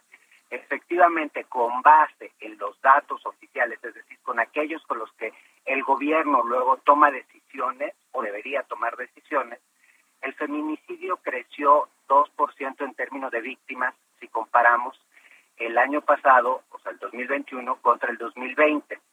Y si comparamos los primeros tres años, el feminicidio ha crecido por encima del 20%. Entonces, la realidad es que el problema de violencia contra la mujer trasciende el feminicidio, que sí es una situación muy grave, pero también incluye, por ejemplo, un crecimiento de la en un 30%, incluye el, crecimiento de trata y de violaciones, tú sabes, y violencia familiar, en donde sabes que la mayor parte de víctimas son mujeres. Esto no es, son los únicos datos negativos. La secretaria enfatizó en una reducción del homicidio que efectivamente es real de un 3.6% si comparamos un año con otro, pero omitió decir que también hay otros delitos que crecen. Por ejemplo, la extorsión lleva a su máxima expresión, es decir, el 2021 fue el año con la mayor tasa de víctimas de extorsión, fue también el, peor año en materia de lesiones dolosas, fue el peor año en materia de narcomenudeo y crecen también el robo a transeúnte y el robo en transporte público de manera muy significativa entre un año y otro. Es decir, los datos que da el gobierno, que debería usar sus propios datos, es decir, los datos oficiales, pues no corresponden con la realidad. Eh, Francisco, tenemos más presencia de la Guardia Nacional en el país, pero esto no ha significado eh, que tengamos una reducción de los delitos. ¿Qué es lo que ocurre? ¿Por qué no está funcionando?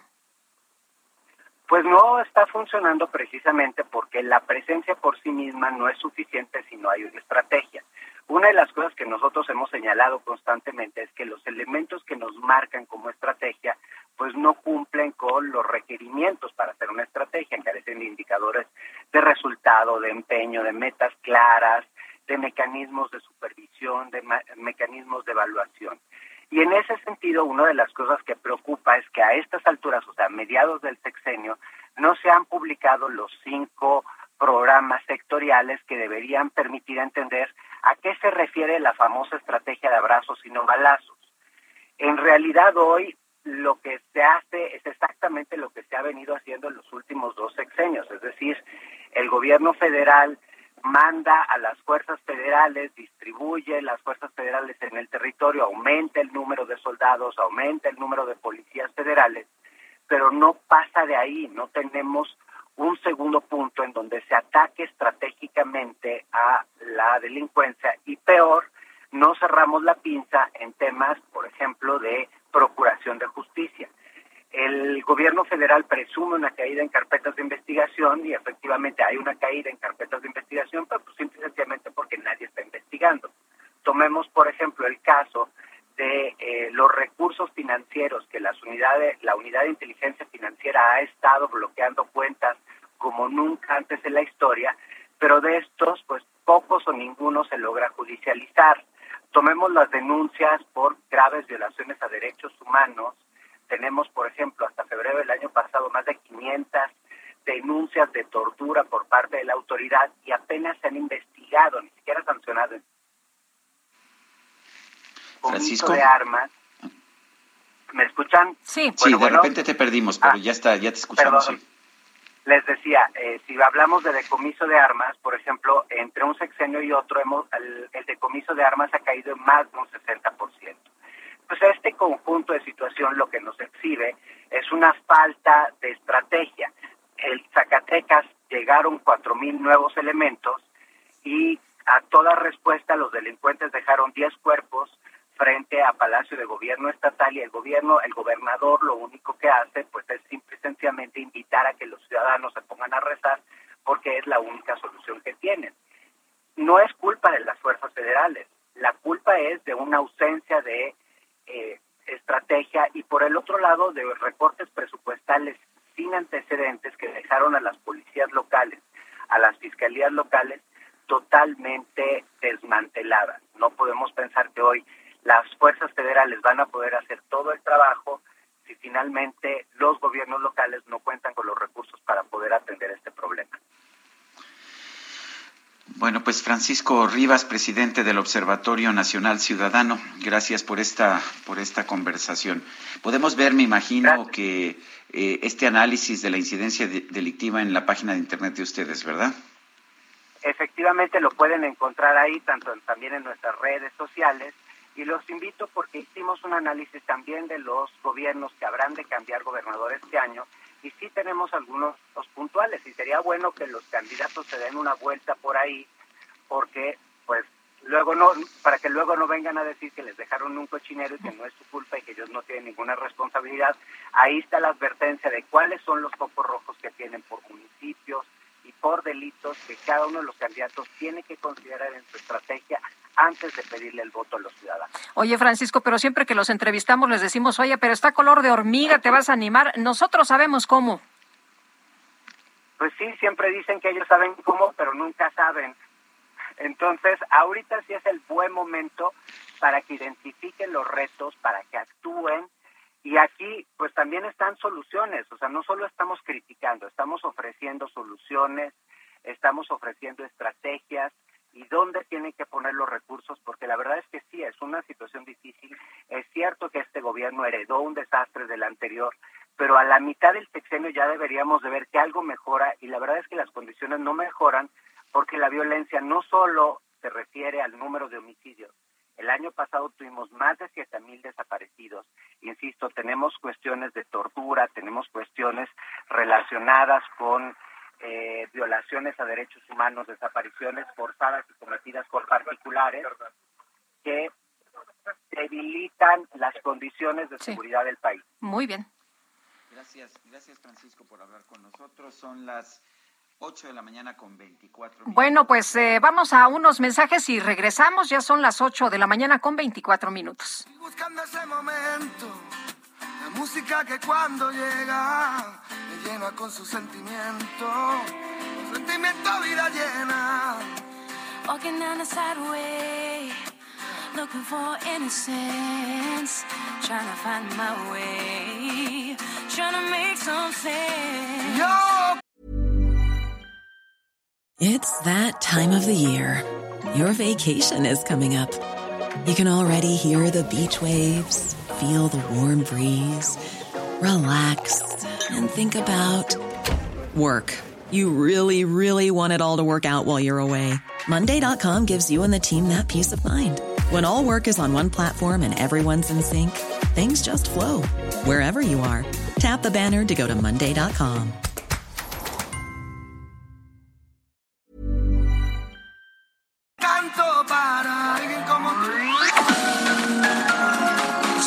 Sarmiento y Lupita Juárez quieren conocer tu opinión, tus comentarios o simplemente envía un saludo para ser más cálida esta mañana. Envía tus mensajes al WhatsApp 5520 109647.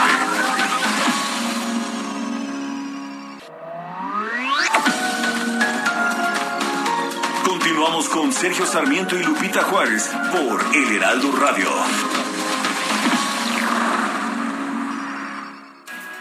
Jaque Mate con Sergio Sarmiento.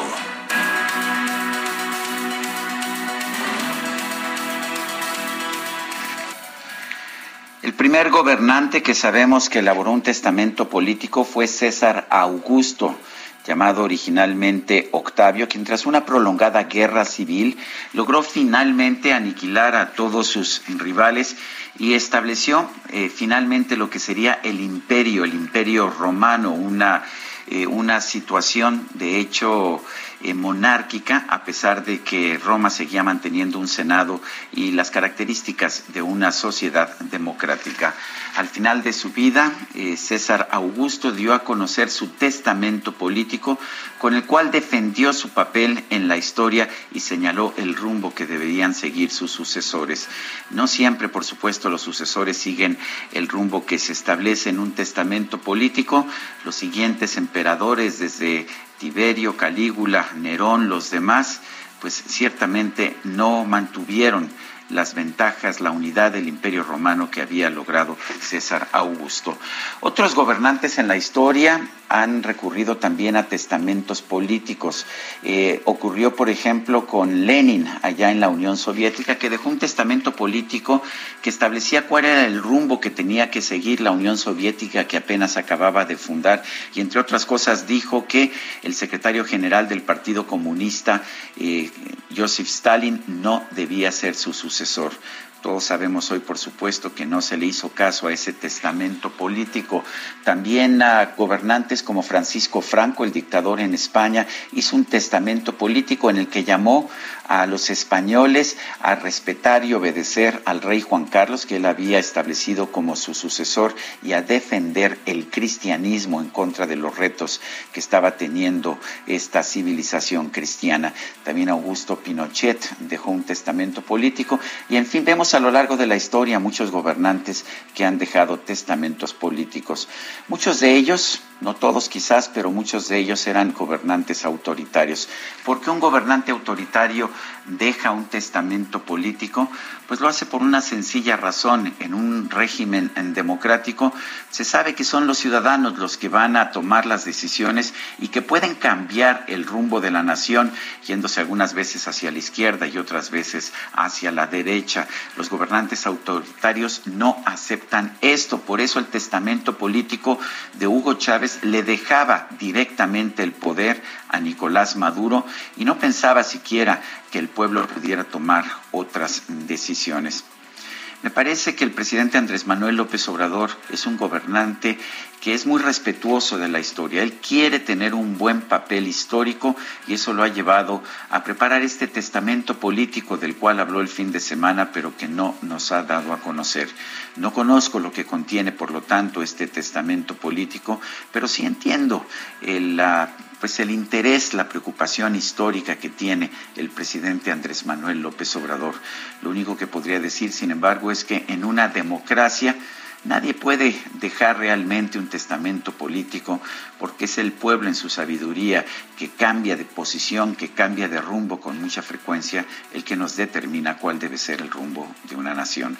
Yo soy Sergio Sarmiento y lo invito a reflexionar.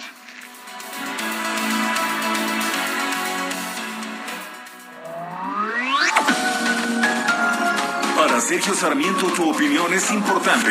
Escríbele a Twitter en arroba Sergio Sarmiento. Hola, soy Paola Barragán, interiorista mexicana, y quiero invitarte a Expo Mueble Internacional. Llevo más de cinco años asistiendo al evento y te puedo asegurar que encontrarás la más alta calidad y diseño en muebles y decoración para tu negocio o proyecto, además de contar con estrictos protocolos anti-COVID para la seguridad de todos. La cita es del 16 al 19 de febrero en Expo Guadalajara. Regístrate en expomuebleinternacional.com.mx. She's just a girl and she's on fire. Hotter than a fantasy, lonely like a highway. She's living in a world and it's on fire. Filled with catastrophe, but she knows she can fly away. Oh,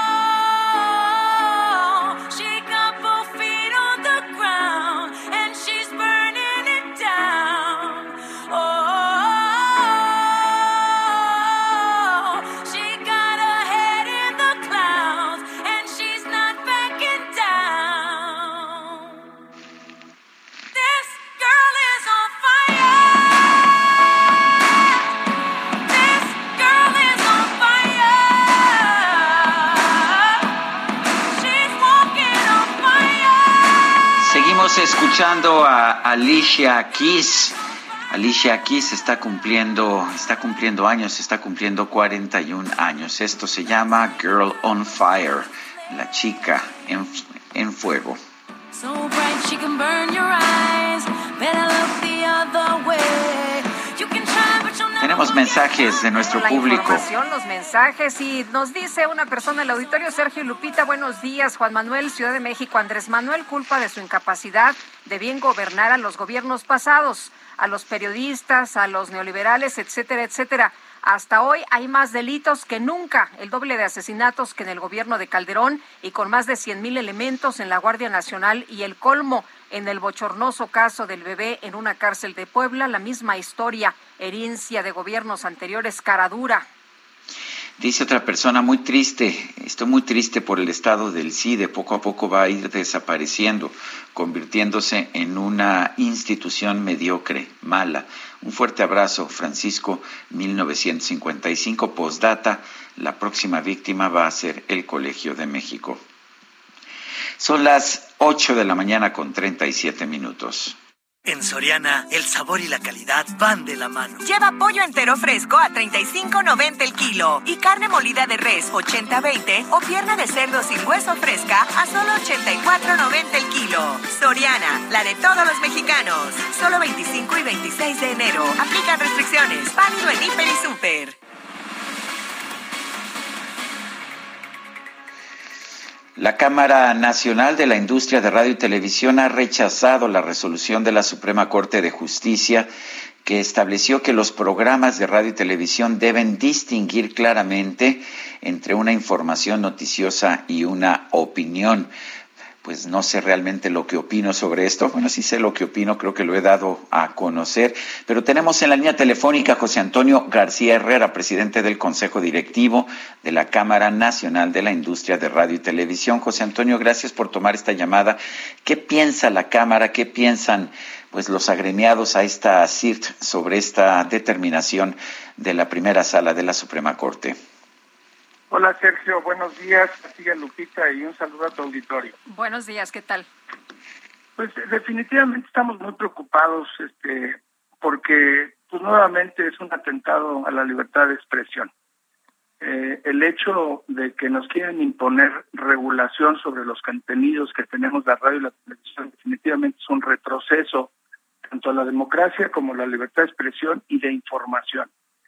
Eh, y no nada más es eso, este, la realidad es que dentro de la resolución que emite la primera sala de la Suprema Corte de Justicia de la Nación también viene una eh, orden eh, al Congreso de la Unión para que legisle dando facultades al Instituto Federal de Telecomunicaciones para que emita lineamientos para regular los contenidos de radio y televisión. Sí. Eh, José Antonio, este nos dices es un ataque directo, pero aparte es absurdo y aparte difícil que se pueda llevar a, la práctica, muy, muy difícil que en eh, la vida cotidiana pues se pueda eh, realizar esto de distinguir la, la, opinión de la información. Em, ¿Se va a impugnar este, se va, se va a impugnar esta decisión?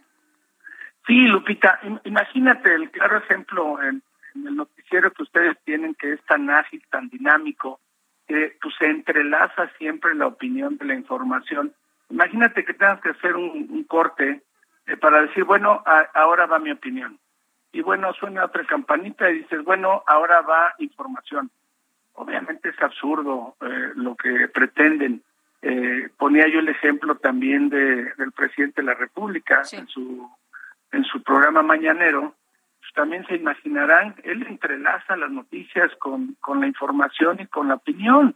Entonces también creo que hace inoperante esta resolución. ¿Qué vamos a hacer, Lupita? Mira, en primera instancia hay una controversia constitucional que está planteada en el Pleno de la Suprema Corte de Justicia de la Nación y esta, esta eh, controversia seguramente se va a resolver en estos próximos 15 días. Nosotros esperamos que el Pleno de la Corte pueda enmendar la plana a la primera sala y pues obviamente que se corrija, porque va sobre la misma ley, este Sergio Lupita. Entonces yo espero que el Pleno pueda eh, resolver este tema de mejor manera y si no, bueno, pues tendremos que ir a la Corte Internacional de Derechos Humanos para defendernos. les quiero comentar algo que, que primero es muy malo para la radio y la televisión, pero somos el único medio al que está afectando esta resolución a la radio y a la televisión abierta, como si no tuviéramos sobreregulación. Somos los medios más sobreregulados en este país. Y además, les quiero decir algo, la regulación en medios de comunicación, que yo tenga entendido, solamente en tres países en el mundo. Estamos hablando de Corea del Norte, Cuba y China, países que por supuesto pues, no son democráticos y creo yo que uno de los principales ingredientes de la democracia es la libertad de expresión. Por eso es por lo que estamos tan preocupados. José Antonio, el, esta decisión de la primera sala elimina los códigos de ética eh, y los uh, pues los defensores de las audiencias que estaban estableciendo las emisoras. ¿Qué opinas? Pues nuevamente malo, porque nosotros creo deberíamos tener la libertad, tanto ustedes como comunicadores, como periodistas, como nosotros como concesionarios de radio y televisión, deberíamos de tener la libertad de expresarnos en este país. De eso se trata la democracia y la libertad de expresión. Y ahora, bueno, pues nos eliminan los códigos de ética para imponernos unos lineamientos que tendrá que establecer el Instituto Federal de Telecomunicaciones por orden de esta sala. Entonces sí, sí, para mí definitivamente es un retroceso a lo que ya habíamos ganado. Esto, esto pondría en riesgo los eh, programas, estarían en riesgo programas, se tendrían que cancelar por esta situación. Pues mira, Lupita, la, la verdad es que eh, para nosotros un programa de contenido lo hace la agilidad, la espontaneidad, el dinamismo que tiene. Este, si de por sí, con tantas cargas en, la radio y la televisión, como son eh, los spots en materia electoral, los spots oficiales, este, los tiempos fiscales y demás, nos quitan rating, pues ya te imaginarás con, con programas obsoletos este, en los que tengamos que hacernos como mecánicos para poder una nota, para poder dar una nota, para poder dar una información, para poder dar una opinión. Definitivamente yo sí veo un gran riesgo también en que varios de estos se cancelen, pues porque no son viables, porque la gente no los va a escuchar. Bueno, pues Antonio García Herrera, presidente del Consejo Directivo de la Cámara Nacional de la Industria de Radio y la Televisión, gracias por conversar con nosotros esta mañana. Muchas gracias a ustedes por el espacio y un abrazo. Gracias, igualmente, buenos días. 8 con 44.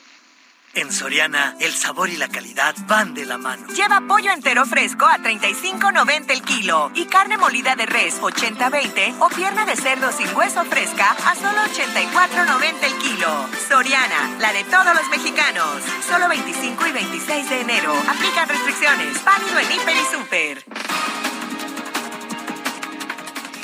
Esta mañana el presidente López Obrador informó que ya giró instrucciones para que se lleve a cabo una investigación a fondo del homicidio de la periodista Lourdes Maldonado, ocurrido en Tijuana, Baja California. He dado ya instrucciones porque vamos a llevar a cabo una investigación a fondo. La diferencia, lo que pasa que lo digo y lo digo y parece como si no se escuchara la diferencia, y es una ventaja, es que nosotros no permitimos la impunidad. Anteriormente había relaciones de complicidad. Eso era el gobierno, una banda de malhechores. Ahora no. Entonces podemos investigar y llegar a fondo, porque somos libres y en este caso lo vamos a hacer y en todos los casos. Bueno, por otro lado, el presidente aseguró que la periodista Lourdes Maldonado no estaba inscrita en el programa de protección a periodistas del gobierno federal solicitó protección al gobierno de Baja California y se le otorgó. No estaba inscrita en el programa de protección a periodistas del gobierno federal. Entonces, que conozcan estos elementos, de todas formas, nosotros estamos obligados a aclarar este crimen y a evitar que continúen los asesinatos de periodistas y de los ciudadanos las Fuerzas de Defensa Territorial de Ucrania pusieron en marcha un programa de entrenamiento militar voluntario para todos los civiles que deseen prepararse ante una posible invasión rusa. El gobierno de Rusia informó que el presidente Vladimir Putin sostuvo una conversación telefónica con su homólogo de Cuba, Miguel Díaz Canel, para hablar sobre el fortalecimiento de su asociación estratégica y otros aspectos de la relación bilateral. Un limón y medio limón y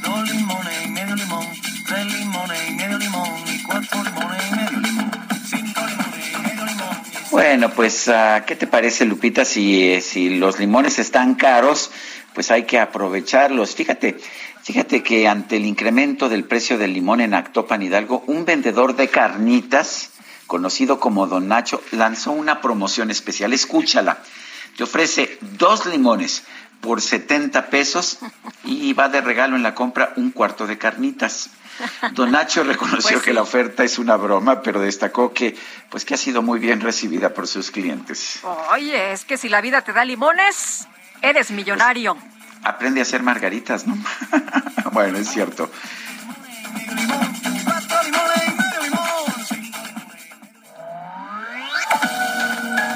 Para Lupita Lupita Juárez. Tu opinión es importante. Escríbele a Twitter en arroba Lupita Juárez H.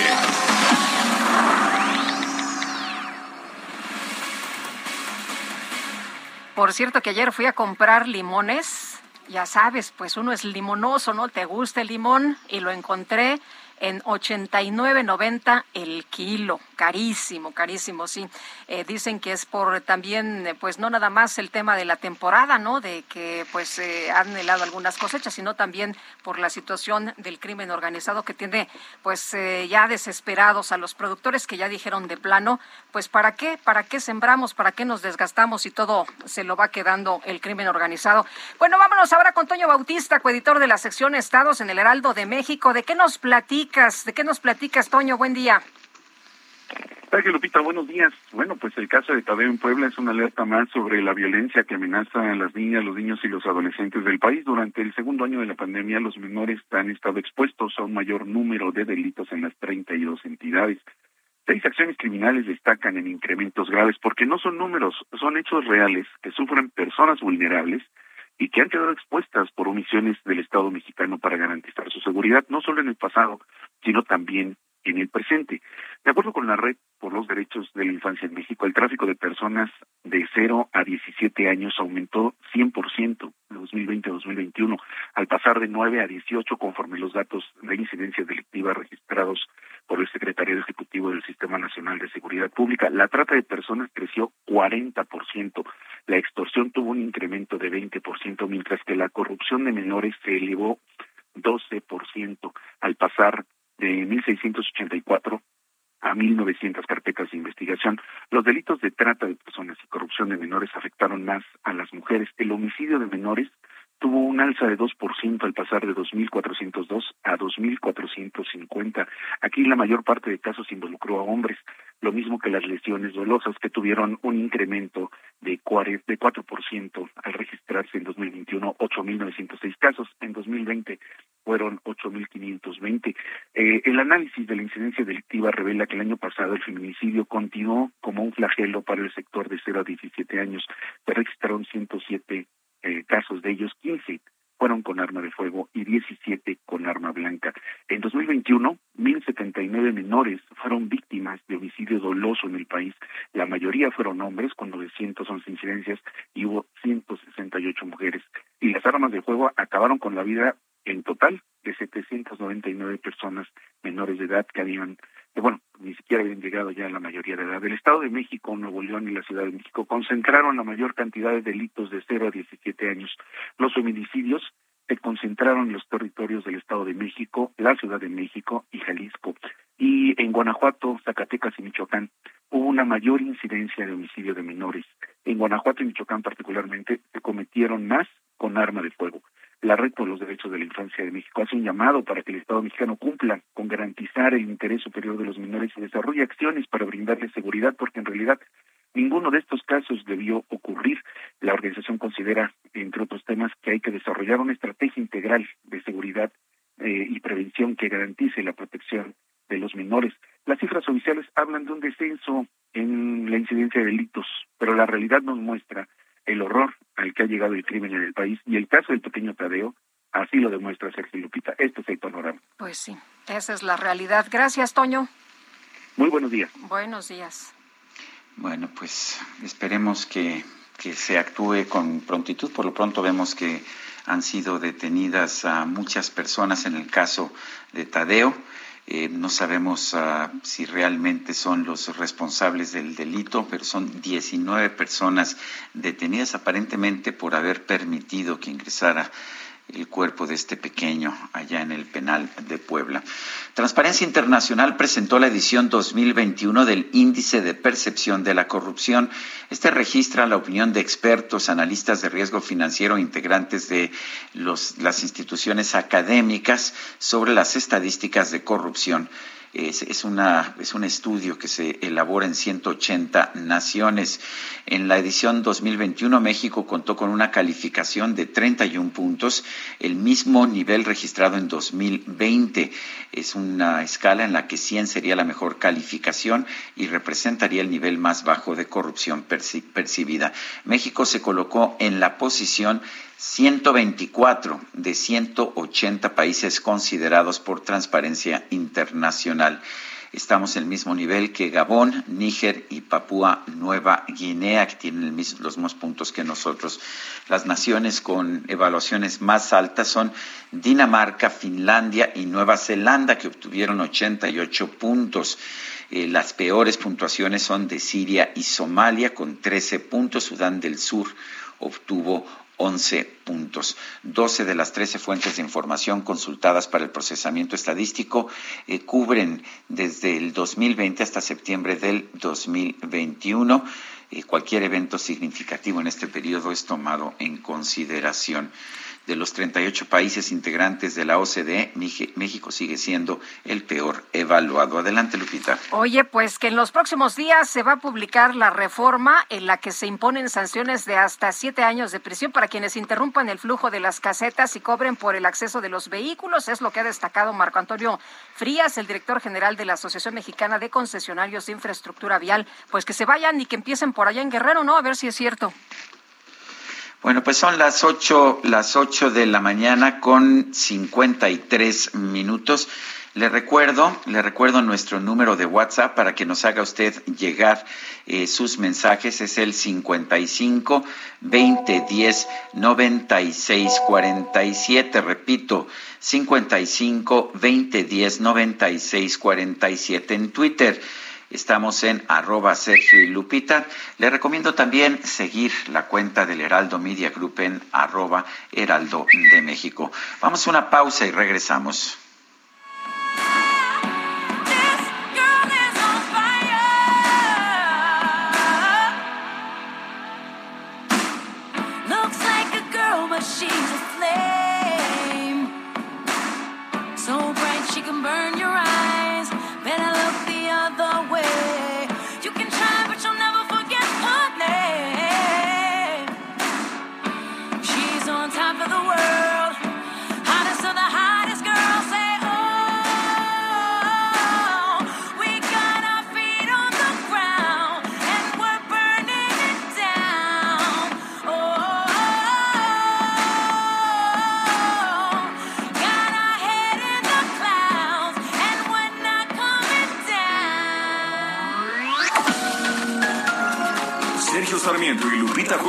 Quieren conocer tu opinión, tus comentarios o simplemente envía un saludo para ser más cálida esta mañana.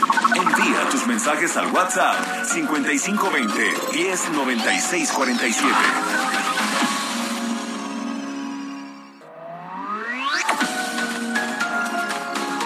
Continuamos con Sergio Sarmiento y Lupita Juárez por El Heraldo Radio.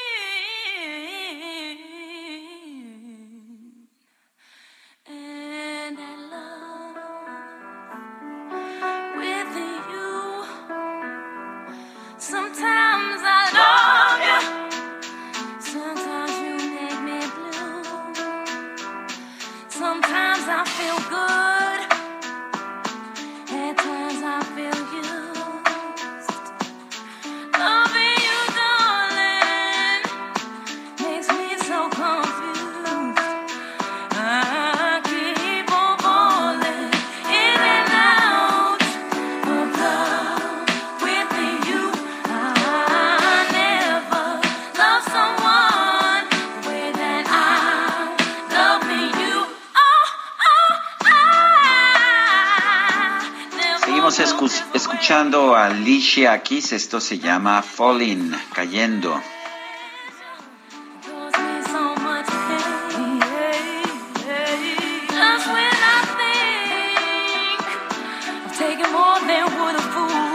Pues lo estamos disfrutando esta mañana, así que Espero que, que, ustedes también, ahí donde nos escuchen, también la estén gozando.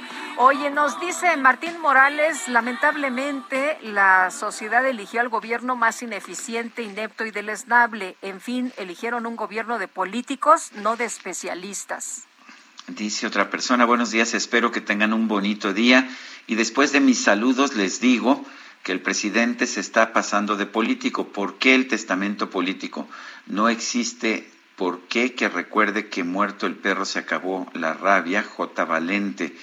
Bueno, testamento político es un documento político. Con él el presidente pues quiere señalar que desea que los gobiernos subsecuentes sigan la línea que él ha comenzado.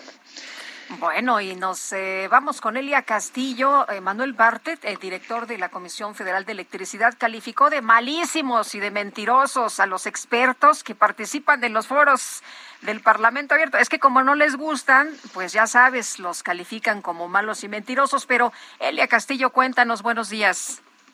Muy buenos días, Lupita, Sergio, los saludo con gusto a ustedes y el auditorio. Así es, el día de ayer el director de la Comisión Federal de Electricidad, Manuel Bartlett, pues eh, respondió a algunos de los comentarios que eh, realizaron durante el foro de Parlamento abierto a algunos ponentes que están en contra de la iniciativa del presidente Andrés Manuel López Obrador, entre ellos el ex, eh, rector de la Universidad Nacional Autónoma de México, Francisco Barnés de Castro, quien pues llamó a no aprobar bajo ninguna circunstancia y en ninguno de sus términos la propuesta del presidente Andrés Manuel López Obrador, ya que dijo pues eh, esto incluso podría ocasionar la desaparición de la Comisión Federal de Electricidad, que es finalmente el argumento eh, principal que señalan en esta propuesta del eh, titular del Ejecutivo. En respuesta, pues el director de la CFE justamente señaló que son mentirosos y que no saben nada sobre la reforma eh, sobre la reforma propuesta por el presidente Andrés Manuel López Obrador, señaló que ninguno de ninguna manera ha podido refutar los argumentos del presidente de la República en esa iniciativa. Señaló que hablan de energías sucias, de energías limpias, pero que no tienen ningún argumento en contra de esta propuesta del presidente. Eh, esto lo dijo eh, previo a su eh, presentación, a su participación en la plenaria de la fracción parlamentaria de Morena en la Cámara de Diputados. Sergio Lupita, el día de hoy también se realiza el sexto foro de Parlamento Abierto sobre la reforma eléctrica y bueno, esperemos a ver y escuchar qué es lo que comentan los expertos a favor y en contra de esta propuesta del presidente Andrés Manuel López Obrador. Este es el reporte que les tengo. Muy bien, muchas gracias, Elia. Buenos días. Muy buenos días. Hasta luego. Son las nueve de la mañana con cuatro minutos. Vamos a la micro deportiva.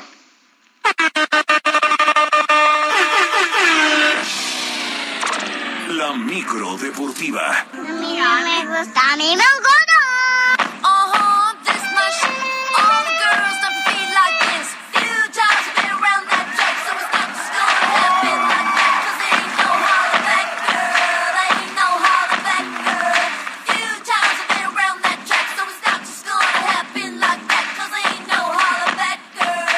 Estacionó la micro. Muy bien. Adelante, Julio Romero. Muchas gracias, Sergio Lupita, amigos del auditorio, muy buenos días, qué placer saludarles. Efectivamente, ya nos estacionamos y en doble fila. No, no es cierto, no es cierto. la verdad es que somos muy Aguas con la multa, ¿eh? Sí, no, somos muy respetuosos. Eh, como estamos en entrada, pues vámonos rápido con la información. Como parte de los nuevos protocolos, fue presentada la nueva aplicación de la selección mexicana de fútbol de cara a los próximos duelos de eliminatoria mundialista. En esta herramienta, el público podrá consultar en tiempo real noticias, galerías, videos y calendario de juegos, pero destacando el registro para la compra de boletos tanto en México como en los Estados Unidos. Hay que recordar que en días anteriores la Fenexud anunció que para disminuir la posibilidad de escuchar el grito cuando despeja el portero rival, se mantendría un control en la compra de localidades con un registro previo. Los duelos locales contra Costa Rica y Panamá servirán de prueba para esta medida. Por lo pronto, el equipo viaja el día de hoy en vuelo charter a Kingston para enfrentar el jueves a Jamaica dentro de este octagonal final de la CONCACAF. Así es que, pues los que quieran asistir a los juegos de la selección, pues a bajar esta aplicación porque ahí tendrán que registrarse para comprar sus boletos Y según el diario español ABC, el mediocampista mexicano Andrés Guardado estaría muy cerca de renovar su contrato con el Betis allá en el fútbol de España. El llamado Principito de 35 años de edad se mantendría uno más con los llamados Periquitos para posteriormente emigrar posiblemente a la MLS en los Estados Unidos. El rotativo informó que la firma y el anuncio estaría por darse a conocer en breve. Por lo pronto, Andrés Guardado se encuentra con el tricolor para esta fecha FIFA de eliminatorias mundialistas. Mientras tanto, en el balompié local, el duelo entre la Franja del Pueblo y los Cholos de Tijuana que corresponde a la fecha 3 del clausura y que quedó pendiente por casos de COVID por parte del conjunto fronterizo, pues ya, ya tiene fecha, se estará disputando el próximo viernes a las 9 de la noche en la cancha del estadio Cuauhtémoc. Ambos equipos deberán presentar sus exámenes correspondientes para evitar más casos y contagios. La Liga MX aprovechó la fecha FIFA y que no haya actividad local para reprogramar este duelo. Sí, hasta por lo pronto ayer no tenía no tenía fecha, pero ya se disputará el próximo viernes. En otras cosas, en otras cosas, los Charros de Jalisco presentaron un roster de 31 jugadores para encarar lo que será la Serie del Caribe de Béisbol a partir de este viernes en Santo Domingo, en República Dominicana. La lista del manager Roberto Vizcarra es encabezada por ex Liga Mayorista y cerrador Roberto Zuna. También destacan los pitchers abridores como Manny Barreda, como Brennan Bernardino y Javier Solano. El bateo recaerá en gente como Yafed Amador y Esteban Quiroz, entre otros. Los charros estarán debutando el mismo viernes, enfrentando al cuadro local de los gigantes del Cibao. Mientras que el otro equipo de Jalisco, pero en la Liga Mexicana de Béisbol, los Mariachis de Guadalajara, presentaron a Sergio Omar Gastelum como su nuevo manager para encarar la campaña que estará arrancando el próximo 21 de abril. El llamado Güero Gastelum sabe que tiene un compromiso más que importante.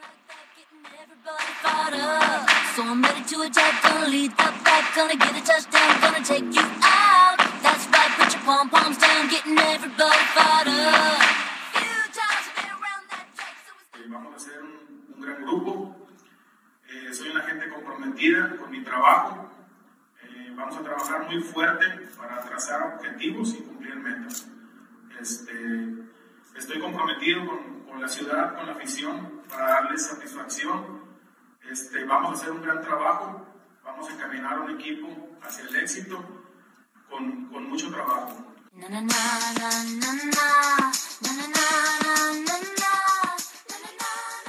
El último trabajo real de Sergio Margas fue con los guerreros de Oaxaca. Después hay que recordar, lo contrataron los Diablos Rojos del México, pero no dirigió una sola pichada porque se atravesó ahí la pandemia y ahora llega con estos mariachis de Guadalajara. En otras cosas, el mexicano Rodrigo Pacheco avanzó a los octavos de final del abierto de tenis juvenil de Australia, luego de vencer al canadiense Jaden Wikis con parciales de 7-5 y 6-2 en apenas una hora y 13 minutos de juego. El yucateco mantiene vivo su sueño de llegar lejos en este torneo, mientras que en el cuadro principal, qué trabajo le costó a Rafael Nadal, pero está en semifinales, derrotó en cinco sets al canadiense Denis Shapovalov con parciales de 6-3, 6-4, 4-6, 3-6 y 6-3. Vaya, vaya que le costó trabajo a Rafael Nadal.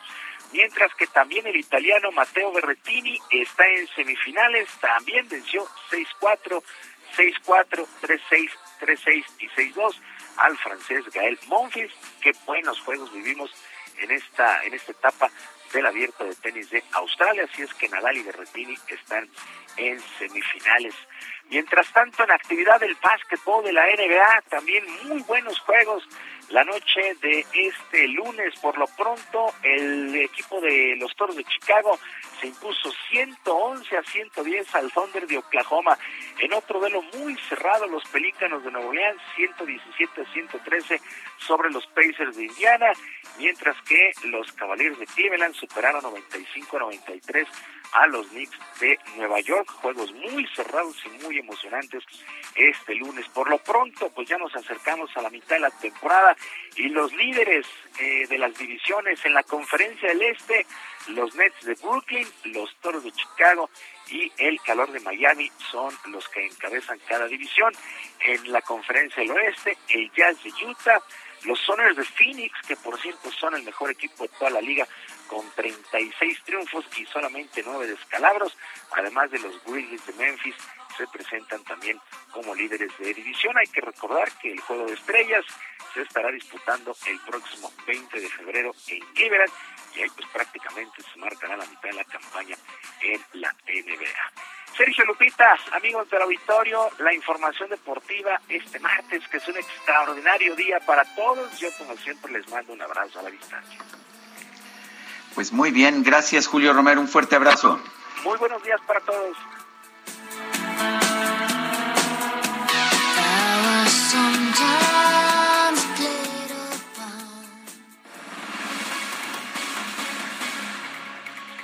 Bueno, y en la India desarrollaron una vacuna Covaxin producida por el laboratorio, eh, laboratorio Bharat. En México ya fue aprobada por la COFEPRIS en marzo del año pasado y también fue autorizada por la Organización Mundial de la Salud.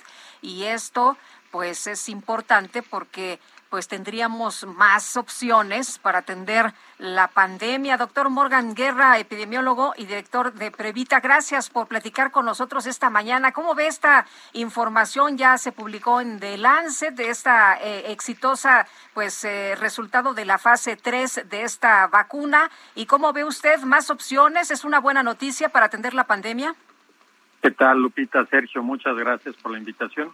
Sí, efectivamente, eh, esta vacuna fue aprobada en el uso de emergencia en niños de 2 a 18 años y pues como comentas es producida por el laboratorio de la India Bharat Biotech que es un es un laboratorio que nos permite a países como México eh, dar un mayor acceso a la vacunación en este grupo etario, en este grupo de edad, pero además de todo por la tecnología en cómo está realizada, eh, no requiere tanta refrigeración, es decir, se puede mantener de 2 a 8 grados. Por lo tanto, para un país tan extenso como el nuestro, eh, pues es una gran noticia para nosotros. ¿Qué tipo de tecnología se usó en esta vacuna, doctor?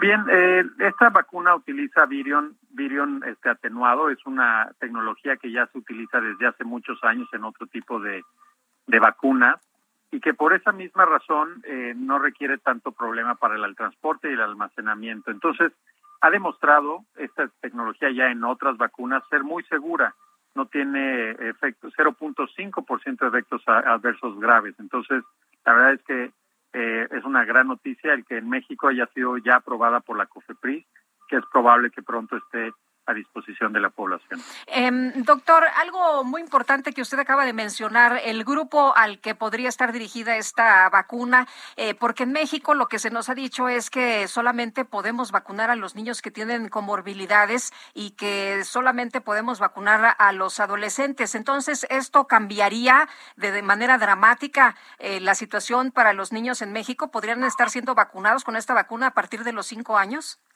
Bueno, la tecnología de la, de la vacuna lo permite. Permite que todos los niños de 2 a 18, de 2 a 15 años o hasta los 18 años de edad se puedan vacunar. De hecho, la vacuna utiliza la misma dosis no solo para niños, sino para adultos. Está aprobada por la Organización Mundial de la Salud hasta el uso de los 2 años a los 98 años de edad. Eh, las políticas públicas con respecto a quienes deben de recibir las vacunas, pues corresponden a las autoridades. Sin embargo, la tecnología ya está disponible, es una vacuna que requiere solamente dos dosis, una al día inicial y otra a los 28 días, y ha demostrado una eficacia contra las variantes Delta y Omicron, que este, evidentemente para, para nosotros ahorita que estamos en esta cuarta ola, es muy importante pues proteger a toda la población susceptible. Bueno, pues entonces, ¿cuándo, ¿cuándo piensa usted que pueda llegar esta vacuna ya al mercado mexicano, ser distribuida y aplicarse? Bueno, eh, como sabemos, hoy en día las autoridades son quienes han decidido y lo han hecho durante muchas décadas la política pública de la vacunación. Esperamos que con al tener aprobación de la COFEPRIS, pues se puedan tener acceso como se ha realizado con las otras vacunas de uso de emergencia. Muy bien. Pues doctor, muchas gracias por platicar con nosotros esta mañana de esto que pues es muy importante, no más opciones para atender la pandemia, mientras más vacunas tengamos, me parece que es mucho mejor para combatir esto que todavía no termina. Efectivamente, exactamente. Muchas gracias por gracias. su invitación, Lupita. Gracias, Sergio. Hasta luego. Es el doctor Morgan Guerra, epidemiólogo y director de Perevita. Son las nueve de la mañana con dieciséis minutos. Tenemos en la línea telefónica a Marta Bárcena. Ella es eh, embajadora, fue embajadora de México en los Estados Unidos, pero además es embajadora de carrera. Y esta mañana en su columna en el Heraldo de México nos, nos dice que ella, es, que ella es una mujer convencida de que México se merece un servicio exterior mexicano profesional. De hecho, eh, tengo yo entendido que los integrantes del servicio mexicano, del servicio exterior mexicano, son reconocidos en buena parte del mundo por su profesionalismo, aunque los gobiernos pues no les den las embajadas más importantes. ¿Qué opinas, Marta? Eh, pues coincido contigo exactamente, Sergio. Efectivamente, el servicio exterior mexicano es un servicio muy reconocido y es un servicio que a lo largo de su formación ha venido aspirando a una mayor profesionalización para servir al país de mejor manera. Y esa profesionalización, ¿qué implica? Pues implica respetar la ley e implica ser institucionales. Esa institucionalidad del servicio exterior eh, es muy importante porque es justamente la lealtad al Estado mexicano y a la institución no necesariamente la lealtad a las personas. Obviamente tiene que haber lealtad al presidente de la República eh, y la hay. Y yo creo que ahí es donde no se entiende a veces eh, por parte de la opinión pública el hecho de que el servicio exterior dicen, pero no no dice nada o, eh, o, se queda callado. Sí, muchas veces se queda callado por respeto a esa institucionalidad y aguanta el golpe. Pero otras veces, si sale a, expresar su opinión, las personas del servicio exterior o, o, algunas asociaciones que lo representan parcialmente, porque no todos están unidos a esas asociaciones o forman parte, entonces son acusados de traidores, lo cual es un error, ¿sí? Es un error porque deben de escucharse todas las voces. Mira, yo pienso que lo más importante, Sergio, es respetar la ley. Y la ley sí magna es la Constitución que da al presidente el derecho de nombrar los embajadores y cónsules generales que él considere adecuados con la aprobación del Senado. Y ahí el Senado tiene un papel esencial para juzgar si los nombramientos que se están proponiendo son los adecuados. Pero existe también la ley del Servicio Exterior Mexicano. Y esa ley dice que el canciller presentará a consideración, el secretario de Relaciones a consideración del presidente, aquellos nombres de embajadores de carrera que estén preparados para cubrir los puestos. Y a mí me parece que en estos últimos procesos eh, de nombramientos, pues no se han presentado eh, nombres y alternativas, porque hay muchos compañeros del servicio exterior en activo, competentes, preparados y que están en la banca. ¿sí? Eh, y eh, eso es fundamental, el respeto a la ley. ¿Todos los nombramientos políticos son malos? No, ha habido muy buenos políticos que han hecho una destacada labor diplomática. No quiero dar nombres porque seguramente dejaría de mencionar algunos y, y se sentirían ofendidos, pero unos de ellos han traído un bagaje profesional impresionante y le, que les ha permitido hacer una gran carrera diplomática. Y sin embargo, ¿debemos de seguir tendiendo a nombramientos políticos? No, sino a esa profesionalización. Debemos de ser como servicios exteriores como el de Brasil, como el de Dinamarca, como el de Noruega, como el de Francia. Servicios exteriores serios, servicios exteriores que confían en la capacidad de sus cuadros y que no se nombran al frente de misiones diplomáticas a los amigos, a los colaboradores en curso, a, aquellos que simplemente nos dicen lo que queremos oír. Bueno, pues eh, qué malo porque me imagino que una de las ideas de tener un embajador es que hay que escuchar al embajador en lugar de que nada más eh, esté diciendo lo que el gobernante quiere escuchar. Exactamente. Esa es una de las principales responsabilidades del embajador. Informar a sus superiores con la verdad, no con lo que quieren escuchar. Y desgraciadamente eso es algo que vemos mucho ahora, que se informa a los superiores solamente lo que quieren escuchar y lo que refrenda sus ideas o prejuicios y no lo que lo que les puede mover el piso y los puede hacer pensar que sus políticas están equivocadas. Marta Bárcena, gracias por conversar con nosotros. Fuerte abrazo. Muchas gracias, Sergio. Bueno, y la Fiscalía General del Estado de Chihuahua informó la captura de los presuntos feminicidas de la pareja Noemí y Tania allá en Ciudad Juárez. Federico Guevara, cuéntanos, danos todos los detalles. Muy buenos días. Muy buenos días, Lupita. Sergio, efectivamente, la Fiscalía General del Estado de Chihuahua detuvo al presunto asesina de Karina y Judith, las cuales fueron localizadas en unas bolsas en la colonia El Papalote la semana pasada. Esta misma persona confesó que era amigo y que en una discusión eh, mató a Karina MG y posteriormente a Judith. Las dos fueron localizadas dentro de bolsas. Una de ellas son con signos vitales el 18 de enero en la calle Ejido Cuauhtémoc y Ranchería, en la colonia El Papalote, en la fronteriza Ciudad Juárez.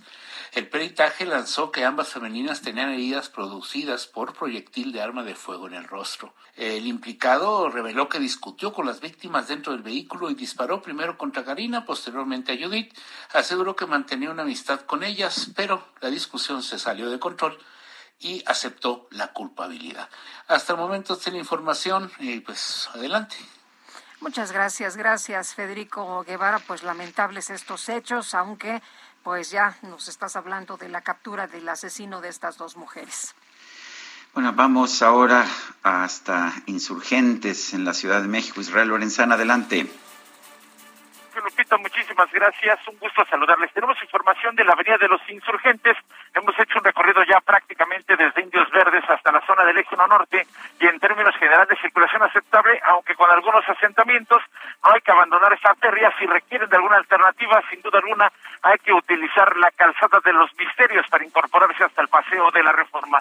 El sentido opuesto, la circulación fluye a buena velocidad para nuestros amigos que van con dirección hacia la México Pachuca, sin duda alguna es una buena alternativa. La información que les tengo. Muchas gracias, Israel. Hasta luego. Son las nueve de la mañana con veinticuatro minutos. Guadalupe Juárez y Sergio Sarmiento estamos en el Heraldo Radio. Mándenos sus mensajes a, a WhatsApp al 55 20 10 96 47. Regresamos.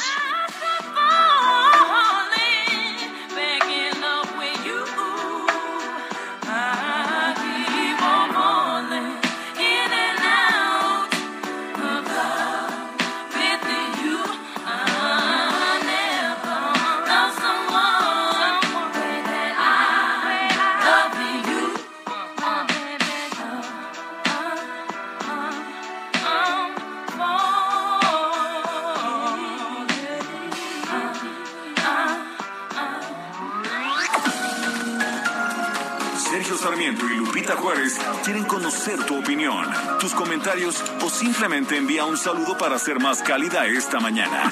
Envía tus mensajes al WhatsApp 5520 109647.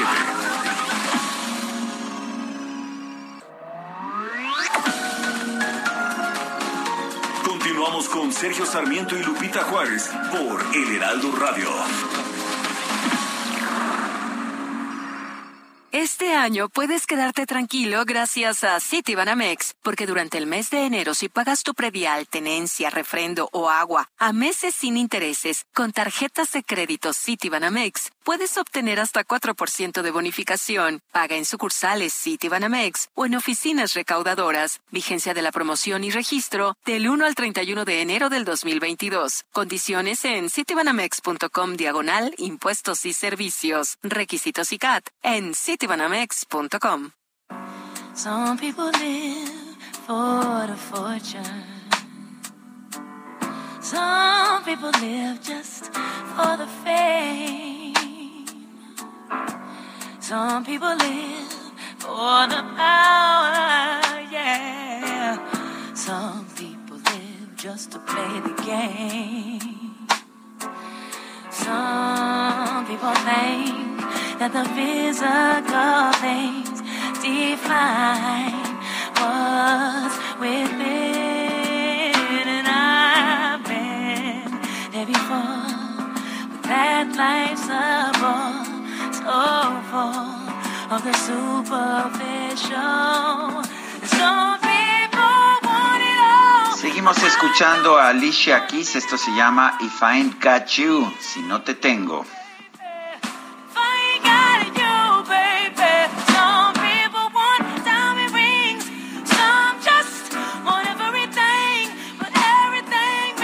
Bien, buena música, buena música esta mañana. Y José Rojas nos dice, buenos días, Sergio Lupita, ¿qué tal que le pedimos a AMLO que en sus mañaneras pongan un ejemplo de cómo se debe separar la opinión, ocurrencias y referencias al pasado de la información real? A ver si es cierto que pueden. Saludos.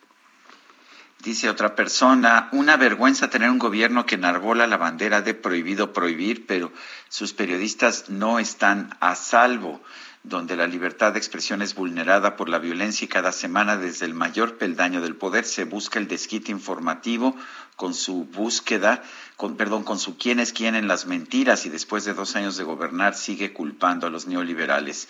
Jesús Díaz de Azcapotzalco. Bueno, y saludamos a Mariano Rivapalacio, que está de estreno.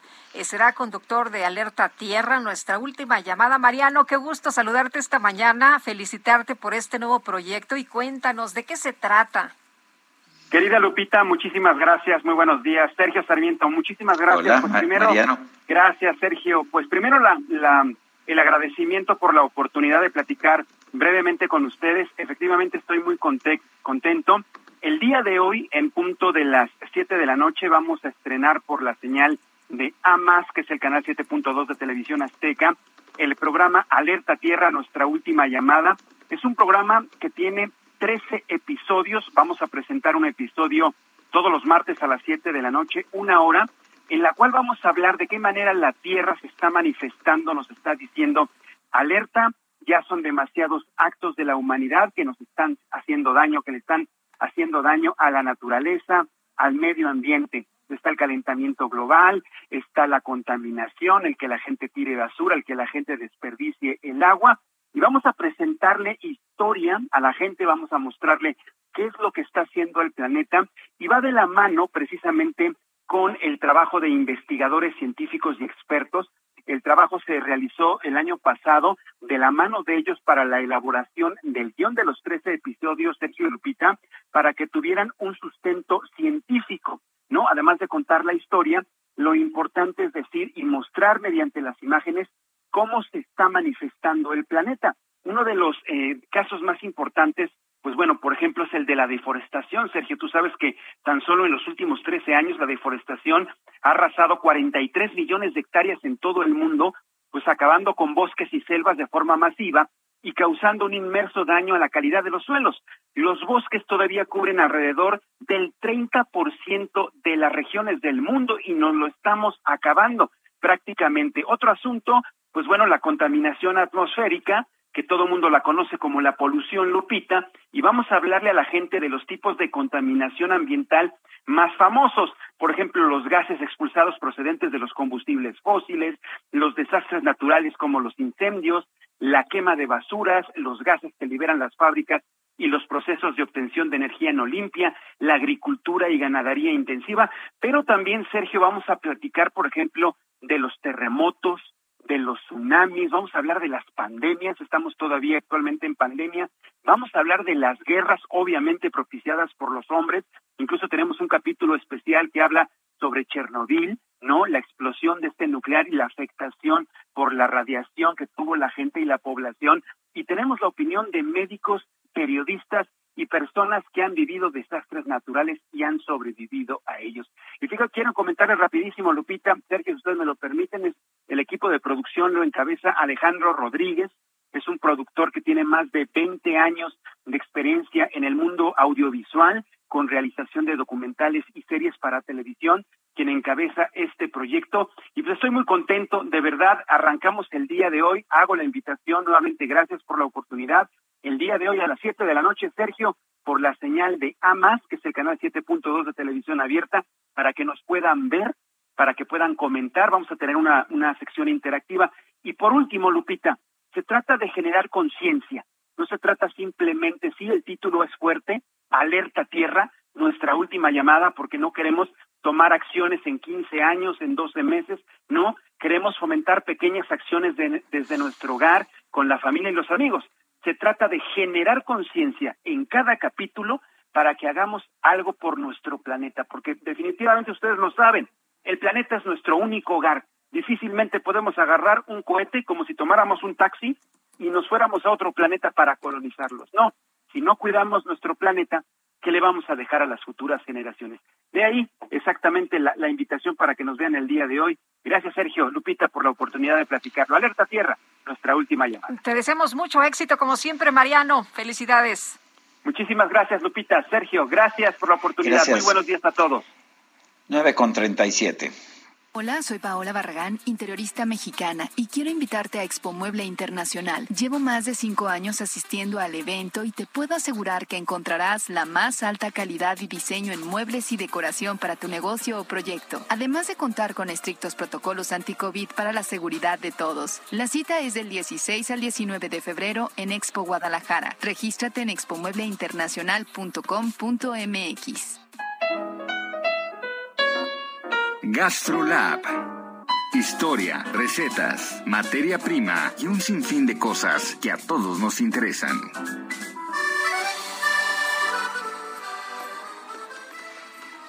Israel Arechiga, adelante, ¿qué nos tienes esta mañana?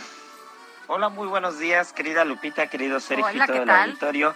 Qué gusto saludarlos. Pues apenas es martes y la semana gastronómicamente hablando ya empezó bien movidita. Y es que justo el domingo y el día de ayer lunes se celebró en Acapulco la gala de los 250 mejores restaurantes de este país, que reúne a las mejores cocineras, a los mejores cocineros, a los grandes conceptos gastronómicos, a los templos de la culinaria mexicana. Y justo es la editorial Culinaria Mexicana quien se encarga de este magno evento de reunir año con año los mejores conceptos y restaurantes y bueno, pues este fin de semana tocó. Imagínense nada más cómo empezó, porque hay unas pláticas espectaculares llamadas oficios culinarios que juntan los mejores de su tipo. Para empezar nada más y nada menos, a los mejores exponentes de redes sociales gastronómicas de este país se pusieron en el tú a tú para platicarnos la línea tan delgada, el arma de dos filos que es, pero lo fácil que puede ser llevar y cómo muchos conceptos se pueden rescatar gracias a las redes sociales. También, por ejemplo, se sentaron dos de los grandes fotógrafos gastronómicos de este país que llevan viendo desde hace 10, 15, 20, 30 años cómo la gastronomía mexicana va exponenciándose y se ha vuelto lo que es al día de hoy a nivel mundial. Y así fueron transcurriendo las pláticas e incluso, imagínense nada más, tuvimos a personajes como la gran cocinera Celia Florian, tuvimos a Aquile Chávez, a Citlali Gómez de Come Pesca, a Gerardo Vázquez Lugo, a grandes cocineros platicando los conceptos sostenibles, para dónde van, cómo lograr un restaurante sostenible, si realmente es sostenible y es sustentable, qué es sustentable y qué no. De verdad fue una cosa bárbara este evento y así fuimos siguiendo, por ejemplo, también con la medalla Ricardo Muñoz Zurita, que se encarga de premiar a toda la innovación literaria, a todo el tema gastronómico y los libros nuevos de investigación que van saliendo día con día. Y bueno, finalmente para rematar, los 250 mejores conceptos que no podíamos dejar de presumir. Restaurante Cero es uno de ellos y también GastroLab, como el mejor medio gastronómico de este país, estuvo cubriendo minuto a minuto este evento. Así que bueno, pues quiero mandar una felicitación, un abrazo a estos 250 conceptos, restaurantes, cocineras, cocineros, esta resiliencia gastronómica que no ha parado en estos últimos años y que gracias a ellos la gastronomía mexicana sigue de pie. Les quiero mandar un fuerte abrazo, una felicitación. Estoy seguro que pronto llegará la guía a sus manos y ya se echarán un buen clavado e irán a visitarnos a cada uno de los restaurantes. Una felicitación en particular a todo el equipo de Ceru San Ángel, de Ceru Lomas, que siempre ha estado al pie del cañón, al equipo de Gastrolab, que también siempre está presente en los mejores eventos, y ya el día viernes ya se echarán una buena lectura de todo el evento con todo lujo de detalle. Un fuerte abrazo y nos escuchamos el día de mañana. Felicidades a estos 250 restaurantes y a Culinaria Mexicana por este evento. Bueno, pues muchas gracias, muchas gracias Israel Arechiga, suena realmente fantástico. Adelante, Lupita. Pues está en la línea telefónica Fredel Saed, directora del Festival Internacional de Cine Judío en México, y quien siempre nos invita precisamente a, las ediciones del Festival Internacional de Cine Judío. Y Fredel, gracias, gracias como cada año. Cuéntanos todo, cuándo empieza, qué podemos ver y en dónde. Hola Lupita, Sergio, qué emoción hablar nuevamente con ustedes. Em, pues comenzamos este jueves eh, 27 en salas de Cinépolis y de Cineteca Nacional. Este año traemos 12 películas, el doble del año anterior. Seis estarán en salas de cine y seis estarán en la plataforma de Cinépolis Click. Entonces hay opciones para todo mundo. Bueno, y cuéntanos algunas de las películas importantes que van a estar en este festival. Mm, me gusta mucho una película que de la que he hablado un montón, se llama El final del amor es una película que estará en salas de Cinépolis, es parte de nuestra selección oficial y es la historia de una pareja que vive a distancia, llevan una relación a distancia, tienen un hijo pero llevan una relación a distancia y me gusta mucho porque es muy relevante para el momento que estamos viviendo ahora. Esta película se filmó antes de la pandemia, antes de que la pandemia apareciera, entonces es interesante la visión del futuro que tuvo la, la directora Keren Ben Rafael Em, sin pensar que el futuro nos alcanzaría tan tan rápido. Lo, lo interesante de este film es que todo el tiempo estamos en una videollamada, ¿no? Haciendo una videollamada. Entonces, para el espectador y para él, obviamente para quienes, los actores, es, es muy frustrante, muy desesperante no poder tener como este contacto con, con, con, con las personas, ¿no? Entonces, me gusta mucho, por supuesto, por la historia y por lo relevante que es este para para estos momentos. Y también me tiene muy emocionada que es la primera vez que tenemos una competencia de cine mexicano. Eh, tenemos tres películas sin competencia este año. Eh, es el primer el primer año que tenemos la eh, competencia de largometraje mexicano. Entonces también es muy muy emocionante eh, poder darle un espacio al cine independiente de, de nuestro país. Y además tenemos una sección de cine documental de temática judía en la plataforma de Cinepolis Click con títulos como Sabores de Israel, Viaje de invierno, una película protagonizada por Bruno Gang y una historia de Barbara Rubin, esta cineasta que trabajaba muy muy cerca de, Andy Warhol en, en, años anteriores, ¿no? Obviamente. Entonces es, hay de todo, hay temáticas muy interesantes, temáticas de holocausto, por supuesto, temática de tradiciones, de, de todo. O sea, es muy diverso, muy diverso lo que vamos a ver como siempre. Totalmente, totalmente. Pueden comprar sus boletos directamente en taquilla. Tenemos un, un cinebono de 159 pesos. Pueden comprar cuatro boletos. Eh, pueden rentar las películas en, en la plataforma. Entonces no hay pretexto. Son 12 películas y tienen tres semanas para verlas, del 27 de enero al 16 de febrero. Eh, Fredel, ¿dónde podemos consultar eh, los horarios, las salas? En ficj.org este, ahí pueden encontrar nuestro programa de mano, pero siempre les pedimos que revisen previamente las, la programación en las plataformas de los exhibidores porque estamos a, pues a merced de la pandemia, ¿no? Entonces, por cualquier cambio, siempre revisar antes en la página de Cineteca Nacional y en la de Cinépolis. Muy bien, pues muchas gracias, como siempre, por invitarnos. Muchas gracias a ustedes por el espacio. Muy bonito día. Igualmente, hasta luego. Fede Sael es directora del Festival Internacional del Cine Judío en México. Son las 9.44. En Soriana, el sabor y la calidad van de la mano. Lleva pollo entero fresco a 35.90 el kilo y carne molida de res 80-20 o pierna de cerdo sin hueso fresca a solo 84.90 el kilo. Soriana, la de todos los mexicanos. Solo 25 y 26 de enero. Aplican restricciones. Válido en Hiper y Super. Vámonos al centro de la Ciudad de México. Gerardo Galicia, adelante. Así es, Sergio Lupita, excelente mañana y para exigir justicia a los periodistas asesinados en toda la República Mexicana, representantes de diversos medios de comunicación han colocado un memorial en las rejas que se ubican frente a la entrada principal del Palacio Nacional en una de varias protestas planeadas a lo largo de este día y prácticamente en todo el país para recordar a Lourdes Maldonado, José Luis Gamboa y Margarito Martínez, tres comunicadores asesinados en tan solo lo que va del año. Por este motivo se han colocado algunas flores, eh, fotografías, de los eh, periodistas en el acceso principal de Palacio Nacional. Una protesta que realmente no complica la circulación en el eh, circuito del Zócalo. Si van a utilizar esta vía, la van a encontrar completamente libre, al igual que la avenida 20 de noviembre. Buenas opciones para poderse mover en el primer cuadro de la ciudad. Por lo pronto el reporte y vamos a seguir muy, muy pendientes. Gracias, Gerardo. Bueno, y Cuauhtémoc Gutiérrez de la Torre fue ingresado al Centro Federal de Redactación Social número uno en Almoloya, en el Estado de México, y de esto nos informa Jorge Almaque. Adelante, Jorge, buenos días.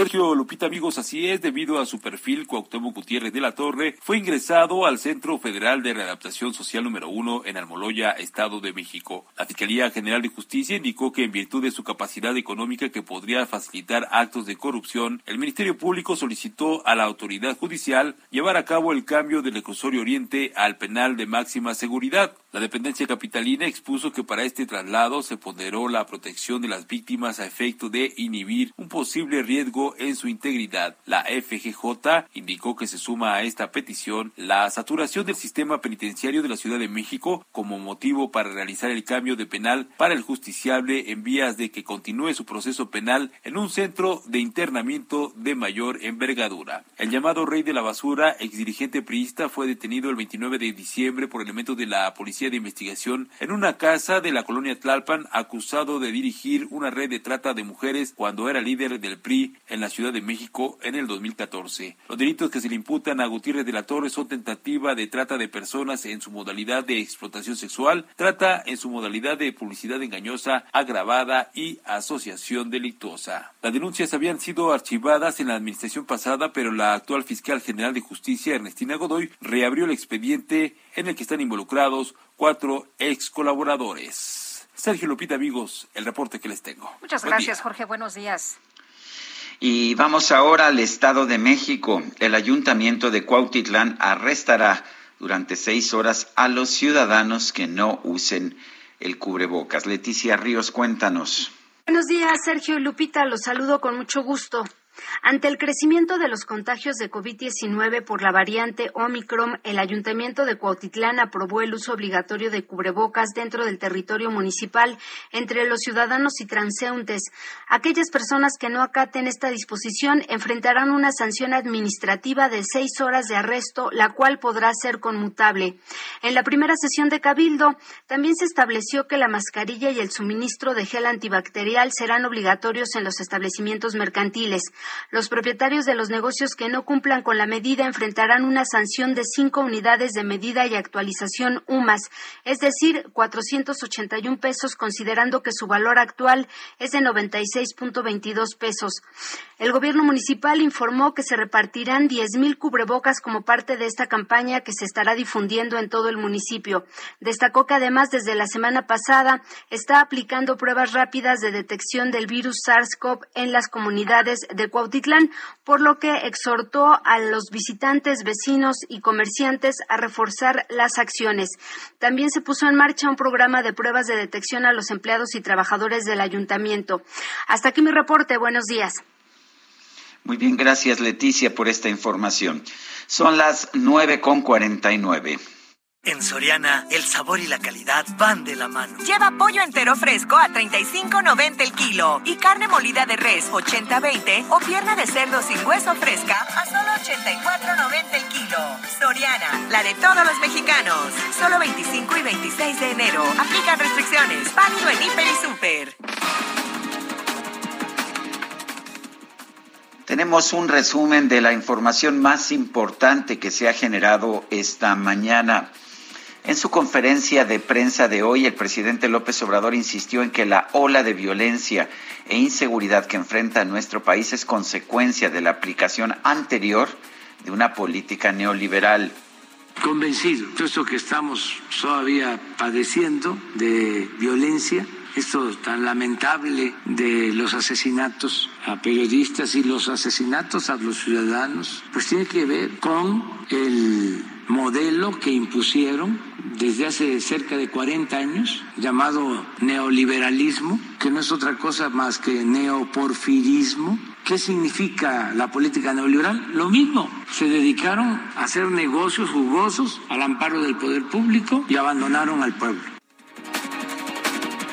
Bueno, pero ya están gobernando otras personas desde hace tres años, ¿no? En este espacio, el director regional de la organización Artículo 19, Leopoldo Maldonado, consideró que el caso del asesinato de la periodista Lourdes Maldonado debe ser atraído por la Fiscalía General de la República. Desde artículo 19, ante la inacción de la Fiscalía Estatal de Baja California con los antecedentes de agresión que padecieron cada uno de los periodistas, tanto Margarito como Lourdes, estamos pidiendo que se atraiga por parte de la FGR, que cuenta, como ustedes saben, con una Fiscalía Especial para la Atención de Delitos contra la Libertad de Expresión desde el 2010. El presidente de la Cámara Nacional de la Industria de Radio y Televisión, José Antonio García, informó que el organismo buscará impugnar la regulación que obliga a los medios tradicionales, a la radio y la televisión abiertas, a diferenciar entre información y opinión. Entonces, yo espero que el Pleno pueda eh, resolver este tema de mejor manera. Y si no, bueno, pues tendremos que ir a la Corte Internacional de Derechos Humanos para defendernos. El secretario de Relaciones Exteriores, Marcelo Ebrard, viajó a Colombia para participar en la cumbre de la Alianza del Pacífico, la cual se va a llevar a cabo del 26 al 28 de enero. El primer ministro del Reino Unido, Boris Johnson, se comprometió a cooperar con la Policía de Londres en las indagatorias sobre la realización de varias fiestas en las oficinas de su gobierno durante el confinamiento por la pandemia de COVID-19. Y el gobierno de los Estados Unidos lanzó un llamado a las familias del personal de su embajada en Ucrania para que abandonen ese país ante los crecientes rumores de una invasión rusa. ¡Qué vileza, señor Grinch! Usted es cruel. Está tierno como un.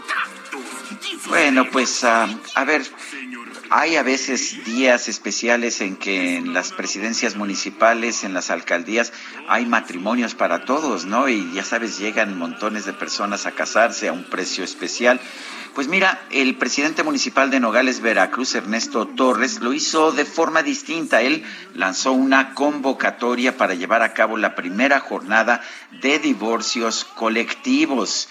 Esta jornada se llevará a cabo un día después del Día del Amor y la Amistad, esto es el próximo 15 de febrero. Algunas personas aplaudieron este proyecto, pero otras calificaron al funcionario como un Grinch del amor. bueno, bueno. Pues así, así este hombre. Oye, en información de último momento, la Corte de Apelaciones de los Estados Unidos ha confirmado condena de cadena perpetua en contra de Joaquín El Chapo Guzmán. ¿Y qué crees, Guadalupe? Otra noticia de último momento. A ver, ¿qué pasó? Se nos acabó todo momento, se nos acabó el tiempo de este programa. Ya, ya no hay para un tiempo, ya no hay para un Ya tiempo? no hay ni tiempo para el tiempo. Vámonos entonces, que la pasen todos muy bien, disfruten este día. Les dejo mi testamento y mañana nos escuchamos aquí a las 7 en punto. Hasta entonces, gracias de todo corazón.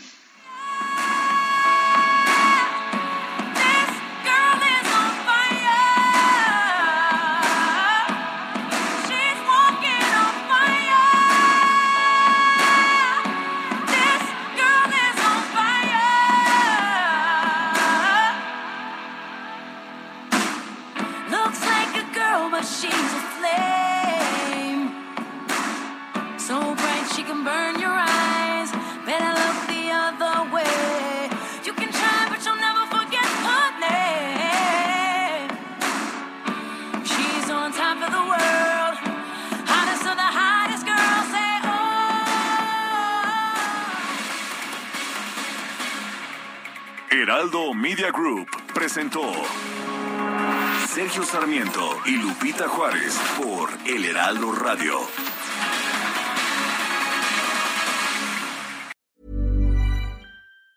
Ever catch yourself eating the same flavorless dinner three days in a row?